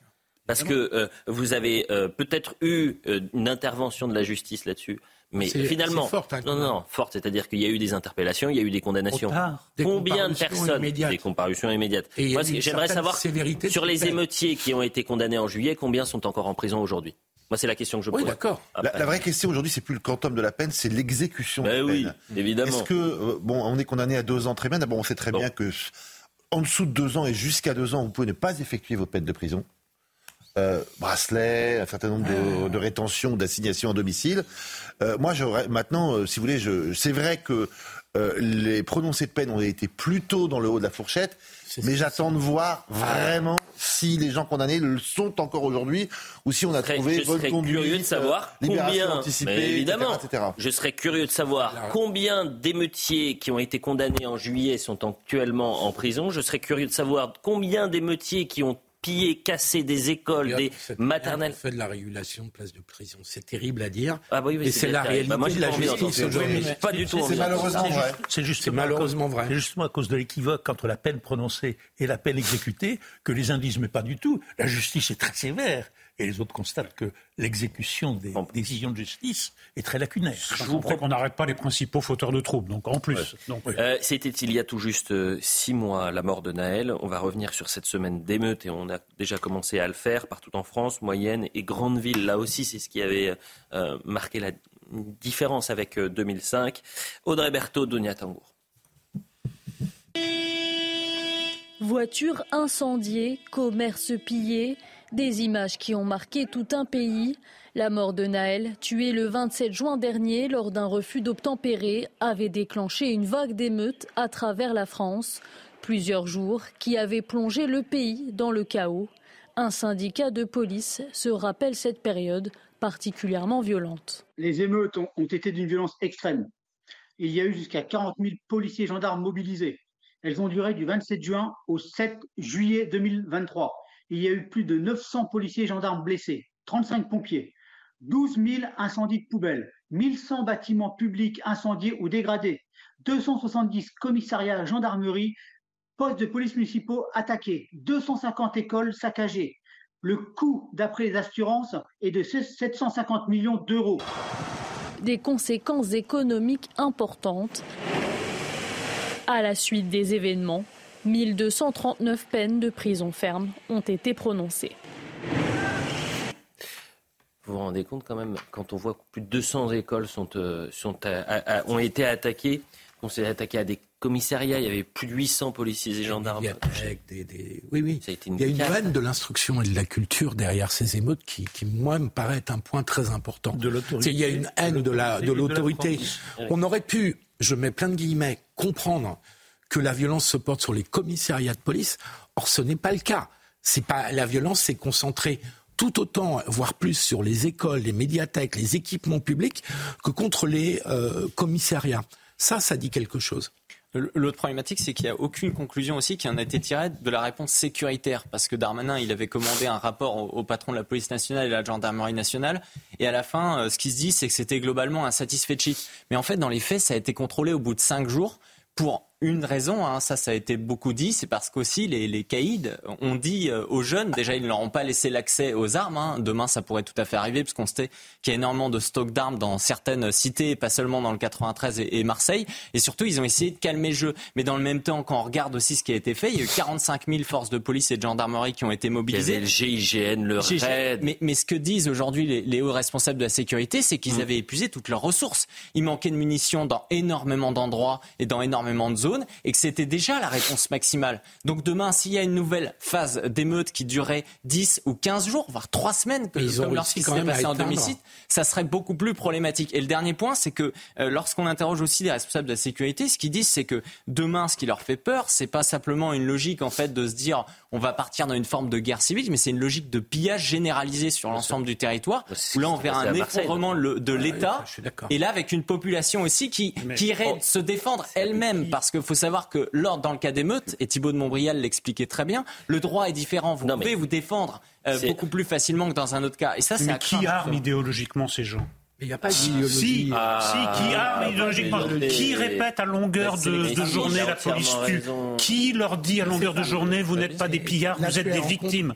Qui leur dit je ne veux pas d'apaisement, continuez. Sinon la France insoumise et M. Mélenchon. Il y a un biotope, excusez-moi, il y a un terreau idéologique. les chiens de garde, qui a dit Qui a dit Qui a dit, Philippe Qui a dit les chiens de garde nous demandent euh, d'appeler au calme. Nous appelons à la justice. Qui a dit les chiens de garde nous demandent d'appeler au calme c'était euh, Jean-Luc Mélenchon. Ils leur fournissent une idéologie qu'ils n'ont pas. La ces jeunes, ces délinquants n'ont aucune idéologie. C'est ce que justement ce qui les Ils n'ont pas dans ces émeutes. La France insoumise essaie de l'en rendre La publicité, s'il vous plaît. On revient, on revient dans, les amis, on revient dans 30 secondes. Oui, mais ce sujet m'énerve. Eh bien, on va parler de la loi immigration. Tiens avec euh, le Conseil constitutionnel qui a été saisi officiellement par le président de la République. Et j'ai euh, lu un papier extraordinaire du Point qui nous euh, raconte comment la loi immigration est perçue à Alger. Très intéressant, vous allez voir. A tout de suite. Un peu plus de 10h30 sur CNews, Somaya Labidi pour l'information. Le père de famille soupçonné d'un quintuple homicide à est toujours en garde à vue et hospitalisé depuis son interpellation hier à Sevran. L'homme de 33 ans est suspecté d'avoir tué sa femme et leurs quatre enfants à leur domicile dans une scène de crime d'une très grande violence selon le procureur de la République. Les États-Unis abattent de nombreux drones et des missiles outils. Washington intensifie donc ses patrouilles autour de la mer Rouge aux côtés d'une coalition internationale afin de protéger le trafic maritime des attaques de outils, des combattants qui se disent solidaires du Hamas dans sa guerre contre Israël. Et puis la chanteuse Shakira honorée par une statue à son effigie dans sa ville natale en Colombie, un monument de plus de 6 mètres d'eau en bronze et aluminium comme vous pouvez le voir sur ces images et qui représente la pop star exécutant l'un de ses mouvements de danse emblématiques. Merci pour euh, le point sur l'information. On est ensemble jusqu'à 11h. Parlons à présent de la loi immigration, puisque c'est officiel. Emmanuel Macron a euh, saisi le Conseil constitutionnel pour euh, vérifier la constitutionnalité de cette loi qui a été longuement débattue, retouchée par les républicains en commission mixte paritaire. Il s'avère qu'il y a une soixantaine de députés qui ont été également saisis le Conseil constitutionnel, et même la présidente de l'Assemblée nationale il y a Elbron Pivet. Ça fait quand même un certain point, une certaine pression sur le Conseil constitutionnel. Alors que pourrait censurer le Conseil constitutionnel? On voit ça avec Michael Dos Santos. Quelques minutes avant le vote de la loi immigration par les sénateurs, Gérald Darmanin avait annoncé la couleur. Des mesures sont manifestement et clairement contraires à la Constitution. Le travail du Conseil constitutionnel fera son office. Une trentaine de mesures de la loi immigration pourraient être censurées par le Conseil constitutionnel. La première, celle qui concerne les conditions d'accès aux prestations sociales comme l'aide au logement ou encore les allocations familiales. L'obligation pour des étrangers extracommunautaires sans travail de résider en France pendant au moins cinq ans pourrait s'apparenter à une forme de préférence nationale et donc à une rupture d'égalité. Le durcissement du regroupement familial pourrait également être considéré par le Conseil des sages comme contraire aux principes fondamentaux qui visent à protéger les familles, qu'elles soient françaises ou étrangères. En début de semaine, Elisabeth Borne s'était interrogée sur l'une des nouvelles règles du regroupement familial, l'obligation pour les proches du demandeur de maîtriser la langue française. Il est prévu que si vous épousez demain un Canadien ou un Japonais, il ne peut pas rejoindre la France s'il ne parle pas bien français. On va interroger le Conseil constitutionnel. Enfin, le rétablissement du délit de séjour irrégulier ou encore les restrictions du droit du sol pourraient également constituer des cavaliers législatifs. Des mesures considérées sans rapport avec la loi immigration. Dominique Jamais, Qu'est-ce que vous en pensez? Imaginons que le Conseil constitutionnel suive euh, les volontés euh, de l'aile gauche de la Macronie, c'est-à-dire euh, on va retoquer une vingtaine d'articles sur les 90. Est-ce que ça serait finalement bénéfique pour les républicains? Ce serait de dire, mais attendez, vous, vous voyez, nous, on vous a présenté une loi, on a voulu une loi ferme sur la loi immigration, la Macronie l'a refusée, la prochaine étape, c'est la parole aux Français. Nous sommes en train de vivre, c'est pas terminé. Nous sommes en train de vivre un épisode qui ridiculise le Parlement, le gouvernement, le président, la République. Euh, là, c'est pas du en même temps. Le mardi, le gouvernement, le président se réjouissent d'avoir fait voter enfin la grande loi sur l'immigration que tout le monde attendait grâce au renfort inattendu mais salutaire des républicains. Huit jours plus tard, le président espère que le Conseil constitutionnel videra de sa substance une grande partie, ah, videra, de sa substance une grande partie de la loi. Ah mais si, euh, Philippe, le... Pardon, Dominique. Oui, non, c'est pas du tout ce qu'il a dit. Attendez, attendez, vous permettez Je vous en prie. Euh, à plusieurs reprises, le président a reconnu ces derniers temps, d'autres que lui d'ailleurs ont reconnu, qu'il y avait une certaine attente, une certaine demande dans ce peuple, vous savez, bizarre, qui s'appelle le peuple français, dont 80% des effectifs souhaiteraient que l'on euh, fasse enfin la grande loi sur l'immigration qui empêcherait, qui, jugulerait, qui arrêterait le flux etc. Et le président est en train de saboter lui-même la loi qu'il s'est réjoui d'avoir fait voter. On est chez les fous. Non mais ça, porte un nom, c'est la décadence. C'est un nouvel épisode de la décadence. Oui, mais attends, euh, juste, juste un mot. Ah. Ce président qui sabote les institutions dont il est le garant. Mais j'appelle ça la décadence. Un président qui vous explique qu'il faut absolument voter une loi le lendemain, que c'est une loi imparfaite, une grande, loi, une grande loi, et qu'elle est anticonstitutionnelle. Non mais de toute façon, ah bah, écoutez, c'est très simple. Quand on est à ce point de la pétaudière, il y a une seule solution possible, c'est changement de la Constitution et appel au référendum. Il n'y a pas d'autre solution. On est dans une pétaudière maximale avec une parole publique qui est complètement démonétisée. Des gens qui disent blanc le mardi, noir le mercredi. Ça ne peut pas durer comme ça encore trois ans. Changement de Constitution, référendum. Ce qui est fascinant, le peuple. Philippe, vous êtes en pleine surenchère Philippe, Philippe, ce qui est fascinant, oui, mais vous allez répondre. Mais pardonnez-moi, ce qui est fascinant, c'est que sur la question migratoire, il n'y a pas plus consensuel que cette question-là. C'est-à-dire que vous avez 7 à 8 Français sur 10 qui pensent la même chose. C'est un autre débat. Mais il n'est pas du tout, c'est tout le débat, Philippe. C'est tout le ah, débat. Si je peux les... vous répondre, je bah oui, mais vous, vous répondez, mais sauf que vous représentez 1,75%. On ne peut et pas que là, il y a le peuple, malheureusement. Vous représentez. Je peux partir alors si je ah bah représente un 75%. Non, mais vous. Je pense que je ne sers pas à grand chose sur le plateau. Vous avez le droit, vous avez le droit de parler 1,75 minutes. D'abord, le président de la République n'est pas en train de critiquer les institutions. Il est parfaitement dans ce rôle. Cher Dominique, ça m'étonne de vous que vous ne connaissiez pas la Constitution de la Ve République. C'est seulement la quatrième fois qu'il le fait en peux poursuivre, si je peux poursuivre, Dominique, excusez-moi, le président de la République vient vous dire à la télévision que euh, cette loi, il l'a voulu, qu'il y a des dispositions sur lesquelles il y a des doutes constitutionnels, il saisit le Conseil constitutionnel, c'est une de ses compétences. Mais Donc ne dites pas qu'il remet en cause les institutions, c'est totalement faux. il joue avec. Deuxième, mais il ne joue pas avec. il s'en amuse. Il joue avec. ça fait partie de ses attributions. Arrêtez de. Arrêtez. Personne ne dit le contraire. On n'est pas en train de dire. On n'est pas en train de dire que c'est un dictateur. Évidemment que ça fait partie de ses attributions. Sauf que, sauf qu'ils ont promis une loi et une association avec les Républicains. Non, mais vous faites long aussi, Philippe. Je sais bien que je fais 75%, mais je peux, je peux faire trois phrases. Euh, c'est quand même autorisé. Oui, mais vous en avez fait un peu plus que trois. Moi, je ne pense pas que le Conseil constitutionnel va détricoter cette loi. Ah. Elle censurera tel ou tel aspect, mais elle ne va pas toucher à l'essentiel. Pourquoi? Parce que d'abord, je pense sur le fond, il y a débat de jurisme et qu'il n'y a pas matière. Et deuxièmement, je pense qu'elle offrira une victoire politique Exactement. considérable et terrible à Marine Le Pen, qui est vraiment la ravie de la crèche dans cette affaire. Donc vous êtes en train de dire qu'ils font de la politique, le Conseil constitutionnel. non, c'est du hold-up politique total. Et donc, je pense que le Conseil constitutionnel va censurer certaines dispositions, mais techniques, mais va laisser complètement l'architecture. Mais vous venez de, dire, donc ils font de la politique et pas du droit. non, pas du tout. Et donc, et non, non, non, parce que. Mais si, parce qu'il vient de dire que si le Conseil constitutionnel détricote. Et, ne faisons pas de procès d'intention au Conseil constitutionnel. Il déteste d'abord qu'on lui fasse jouer un rôle politique. Ah On l'a vu pendant le Covid.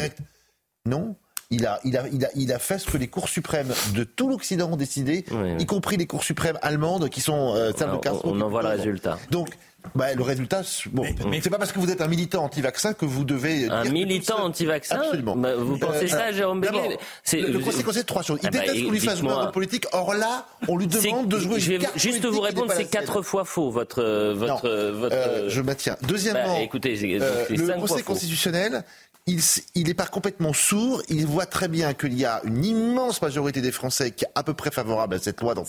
Et il ne va pas prendre un risque de se démonétiser aux yeux des Français en allant euh, jouer un rôle politique qu'il n'aime pas jouer et qui lui serait reproché. C'est vrai qu'il l'a pas fait pendant la réforme des retraites. et troisièmement, la sagesse de non mais et troisièmement, Philippe, il est... Philippe, vous êtes surprenant quand même.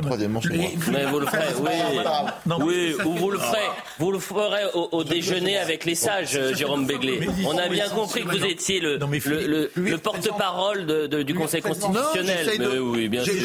Moi, je me plonge dans les décisions du Conseil constitutionnel. Elles sont rarement, elles sont d'abord toujours plutôt bien rarement. On dit rarement moi je normalement. Elles sont, elles sont rarement mal motivées. Je ne connais pas le troisième de Mais je le dirai chez moi. Mais non, mais écoute, l'opposition ce matin, Non, allez, c'est pas clair là. Eric Tegner. C'est que parce que j'entends beaucoup le fait qu'Emmanuel Macron c'est dans ses prérogatives. Oui. Depuis 2017, c'est-à-dire depuis 7 ans, Emmanuel Macron a saisi le Conseil constitutionnel uniquement 4 fois. La dernière fois, c'était sur la loi anti euh, anti-casseurs, une loi sur laquelle, contrairement à celle-ci, il n'était pas du tout impliqué. La différence qui s'opère ici, c'est que les négociations, on les a bien vues, elles ne se sont pas passées au Parlement, elles se sont passées à Matignon et elles se sont passées du côté de l'Élysée. Le deuxième élément que je tiens à mettre en avant aussi, c'est quand on parle du respect de la loi, on voit aussi qu'Elisabeth Borne, sur l'histoire de la caution à 10 euros, elle joue avec la loi parce que ça, pour le coup, ça pourrait être retoqué par le Conseil d'État parce que ça ne respecte pas l'esprit de la loi.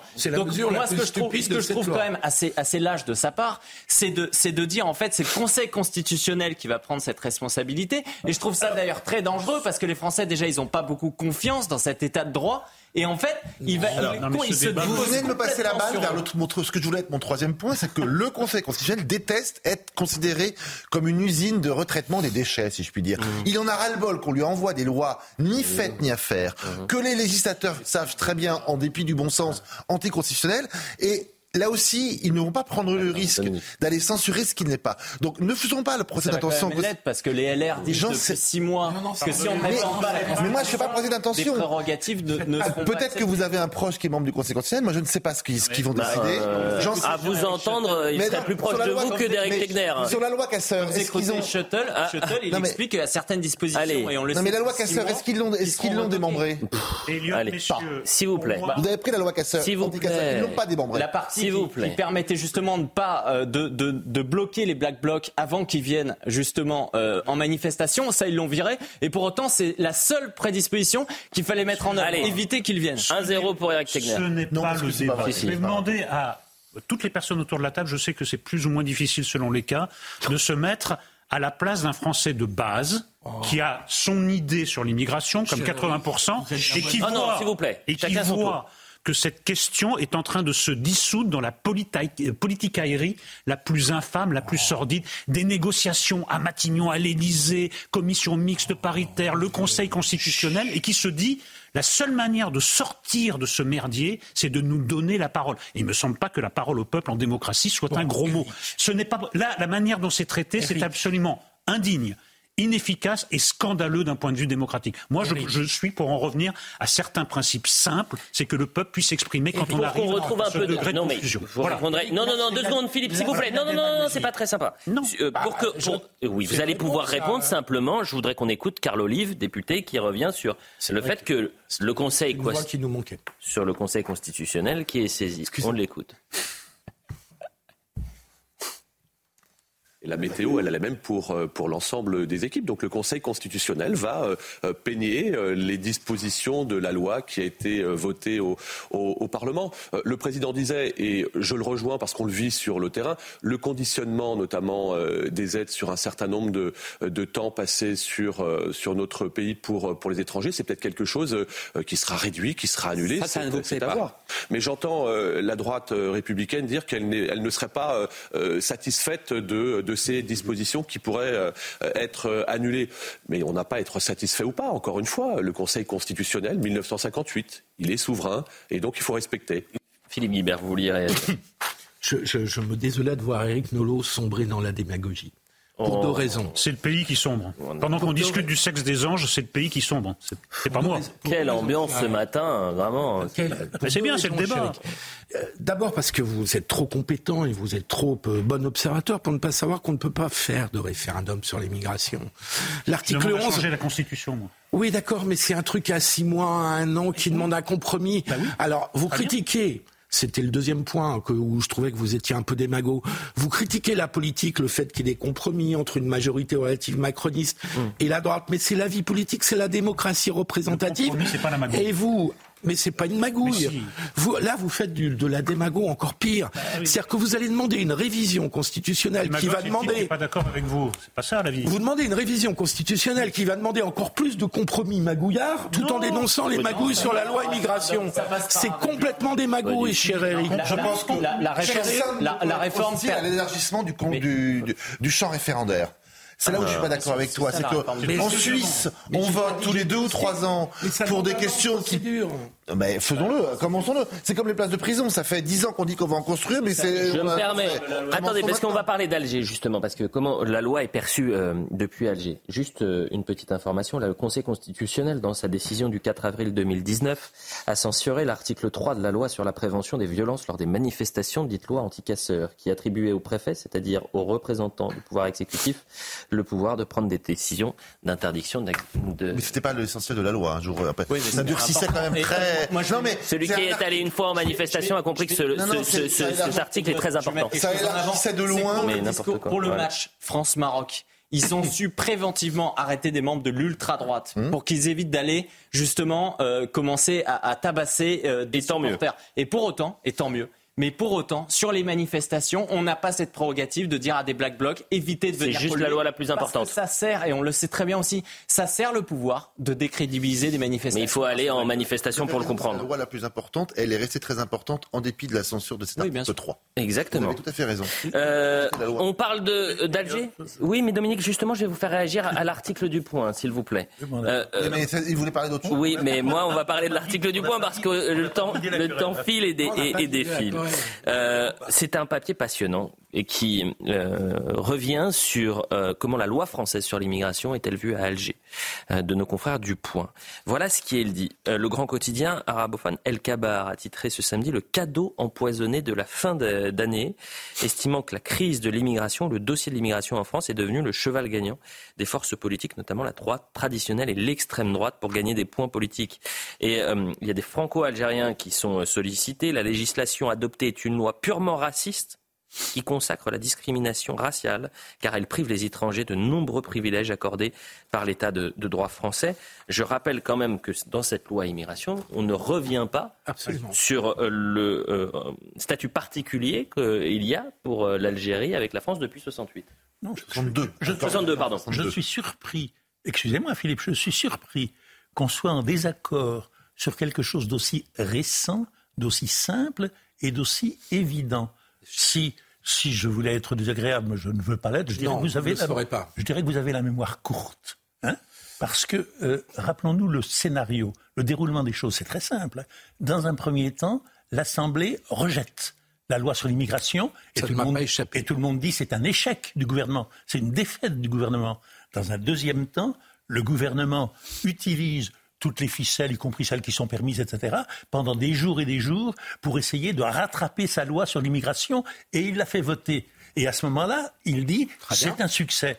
Et troisième épisode, le président dit ce succès, je n'en veux pas. Je demande au Conseil constitutionnel de revenir sur la loi que vous venez de voter. Mais, les gens ont le les gens ont le sentiment d'assister à une pantalonnade. Dominique. Et, attendez, attendez, attendez, je vous ai laissé parler, laissez-moi parler. C'est vrai qu'il n'a pas parlé sur, les, sur la partie immigration. Et vous savez très bien, on ne peut pas le nier, qu'il y a 70 à 80 des Français qui souhaitent un durcissement du régime de l'immigration. Et cette loi qui succède à 29 autres lois en 40 ans, elle va être aussi peu respectée et aussi peu efficace que les précédentes. J'ai presque envie de vous dire, mais j'ai vraiment pas envie euh, d'en rajouter ce matin, je suis même pas sûr que cette loi change véritablement la donne sur les flux migratoires. Elle ne changera, tout la donne. Elle ne changera rien. la presse algérienne, si. Même si je pense qu'ils ont une vue très déformée. Et de toute façon, quand ils parlent de la France, la presse algérienne, maintenant, n'est capable que de, de, tirer à boulet rouge sur nous. Le contentieux est devenu euh, euh, aussi haut que la Tour Eiffel, si je puis dire.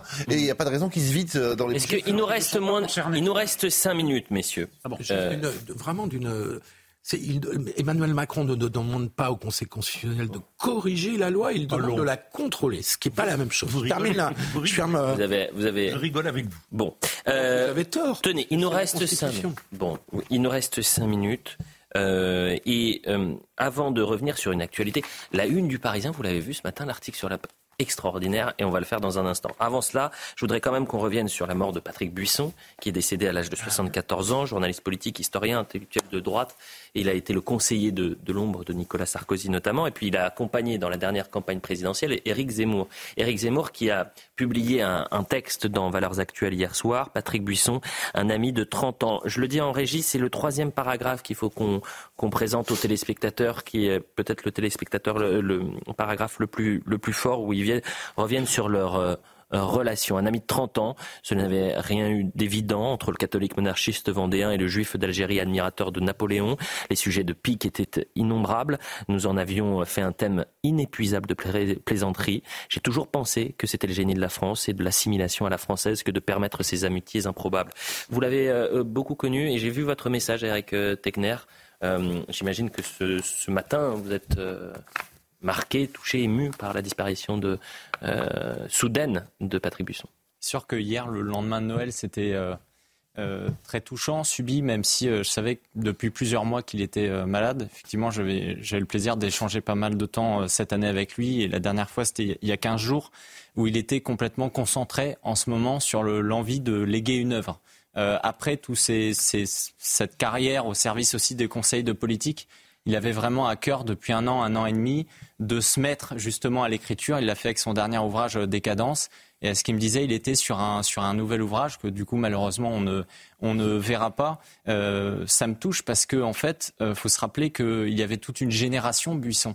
On parle d'Éric Zemmour qui a, qui a à peu près 50, 60 ans, euh, mais il y a toute une génération, celle qui s'est aussi un peu réveillée politiquement lors de la manif pour tous en 2013, dont, dont je faisais partie, qui a euh, dévoré la couche du peuple. Hein, cet ouvrage où Buisson raconte comment en fait la droite, euh, notamment sarkozyste aussi, a trahi les aspirations de beaucoup de Français.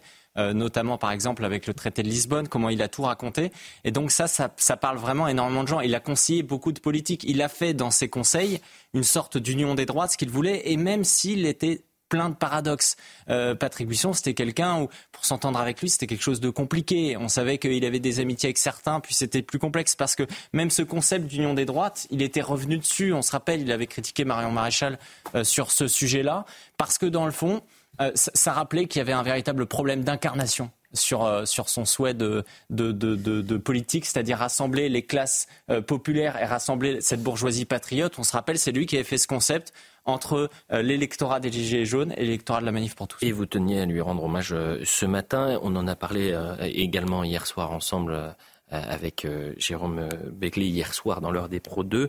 C'est vrai que, à part quelques articles dans le Figaro, je crois, il y a eu peu de euh, de médiatisation de la disparition euh, de, de, Patrick Buisson. C'est étrange parce que bah, ça reste quand même un intellectuel de l'ombre, d'ailleurs, ouais. tous les sens de l'expression. Exactement. Il avait des méthodes un peu quand même très limites, mais c'est rare cet emploi. Quand même, c'est rare cet emploi de, de quelqu'un qui dont la fonction et d'armer idéologiquement, d'ailleurs, euh, au-delà des frontières de la droite. Hein. Oui, il y avait même des hommes politiques de gauche qui, qui prenaient conseil autour de lui. Donc c'est un emploi tout à fait particulier, un personnage singulier, dont je ne partageais pas évidemment toutes les options, mais euh, moi je plaidais beaucoup du temps de l'émission Zemmour et Nolo pour qu'on l'invite, par exemple, parce que je pense que c'est quelqu'un avec qui on avait euh, intérêt et, et, dont on tirait profit de, de l'échange. Et il disait souvent, il rappelait souvent à ceux de, issus de cette droite conservatrice et droite nationale que dans le fond, c'était lui qui avait atteint en fait le, le plus haut niveau en termes de responsabilité. Et c'est pour ça que aussi ces conseils étaient précieux. Merci à, à tous les, merci à tous les cinq, merci à, à, toutes les équipes en régie. Juste une dernière image euh, avant de nous euh, quitter. Je voudrais la photo de la fratrie. C'était en une du,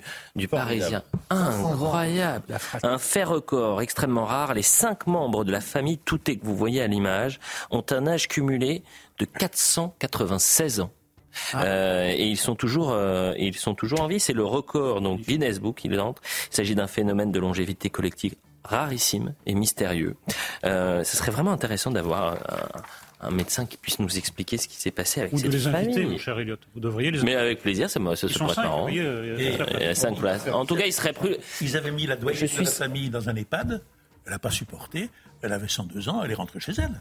Mais vous avez raison. Mais il faudrait les inviter. Vous avez raison. Je suis certain, certain qu'ils seraient bien plus, bien plus agréables que d'autres. Ils seraient bien plus agréables que d'autres. Merci, euh, hein, Jérôme Béglé. Vous allez bien. Ça, c'est pas bien. Le- Euh, Rémi, Vision, à la Vision Rémi, au son Grégory, Anthony Rodriguez, Benoît Bouteille euh, à la préparation. Toutes les émissions sont à revoir sur cnews.fr. Merci à, tous les le re- regard noir de Jérôme Béglé. Thank you. Mom deserves the best, and there's no better place to shop for Mother's Day than Whole Foods Market. They're your destination for unbeatable savings, from premium gifts to show-stopping flowers and irresistible desserts. Start by saving 33% with Prime on all body care and candles. Then get a 15-stem bunch of tulips for just $9.99 each with Prime. Round out Mom's menu with festive rosé, irresistible berry chantilly cake, and more special treats. Come celebrate Mother's Day at Whole Foods Market. Planning for your next trip? Elevate your travel style with Quince. Quince has all the jet setting essentials you'll want for your next getaway, like European linen, premium luggage options, buttery soft Italian leather bags, and so much more. And is all priced at 50 to 80% less than similar brands. Plus, Quince only works with factories that use safe and ethical manufacturing practices. Pack your bags with high-quality essentials you'll be wearing for vacations to come with Quince. Go to quince.com slash pack for free shipping and 365-day returns.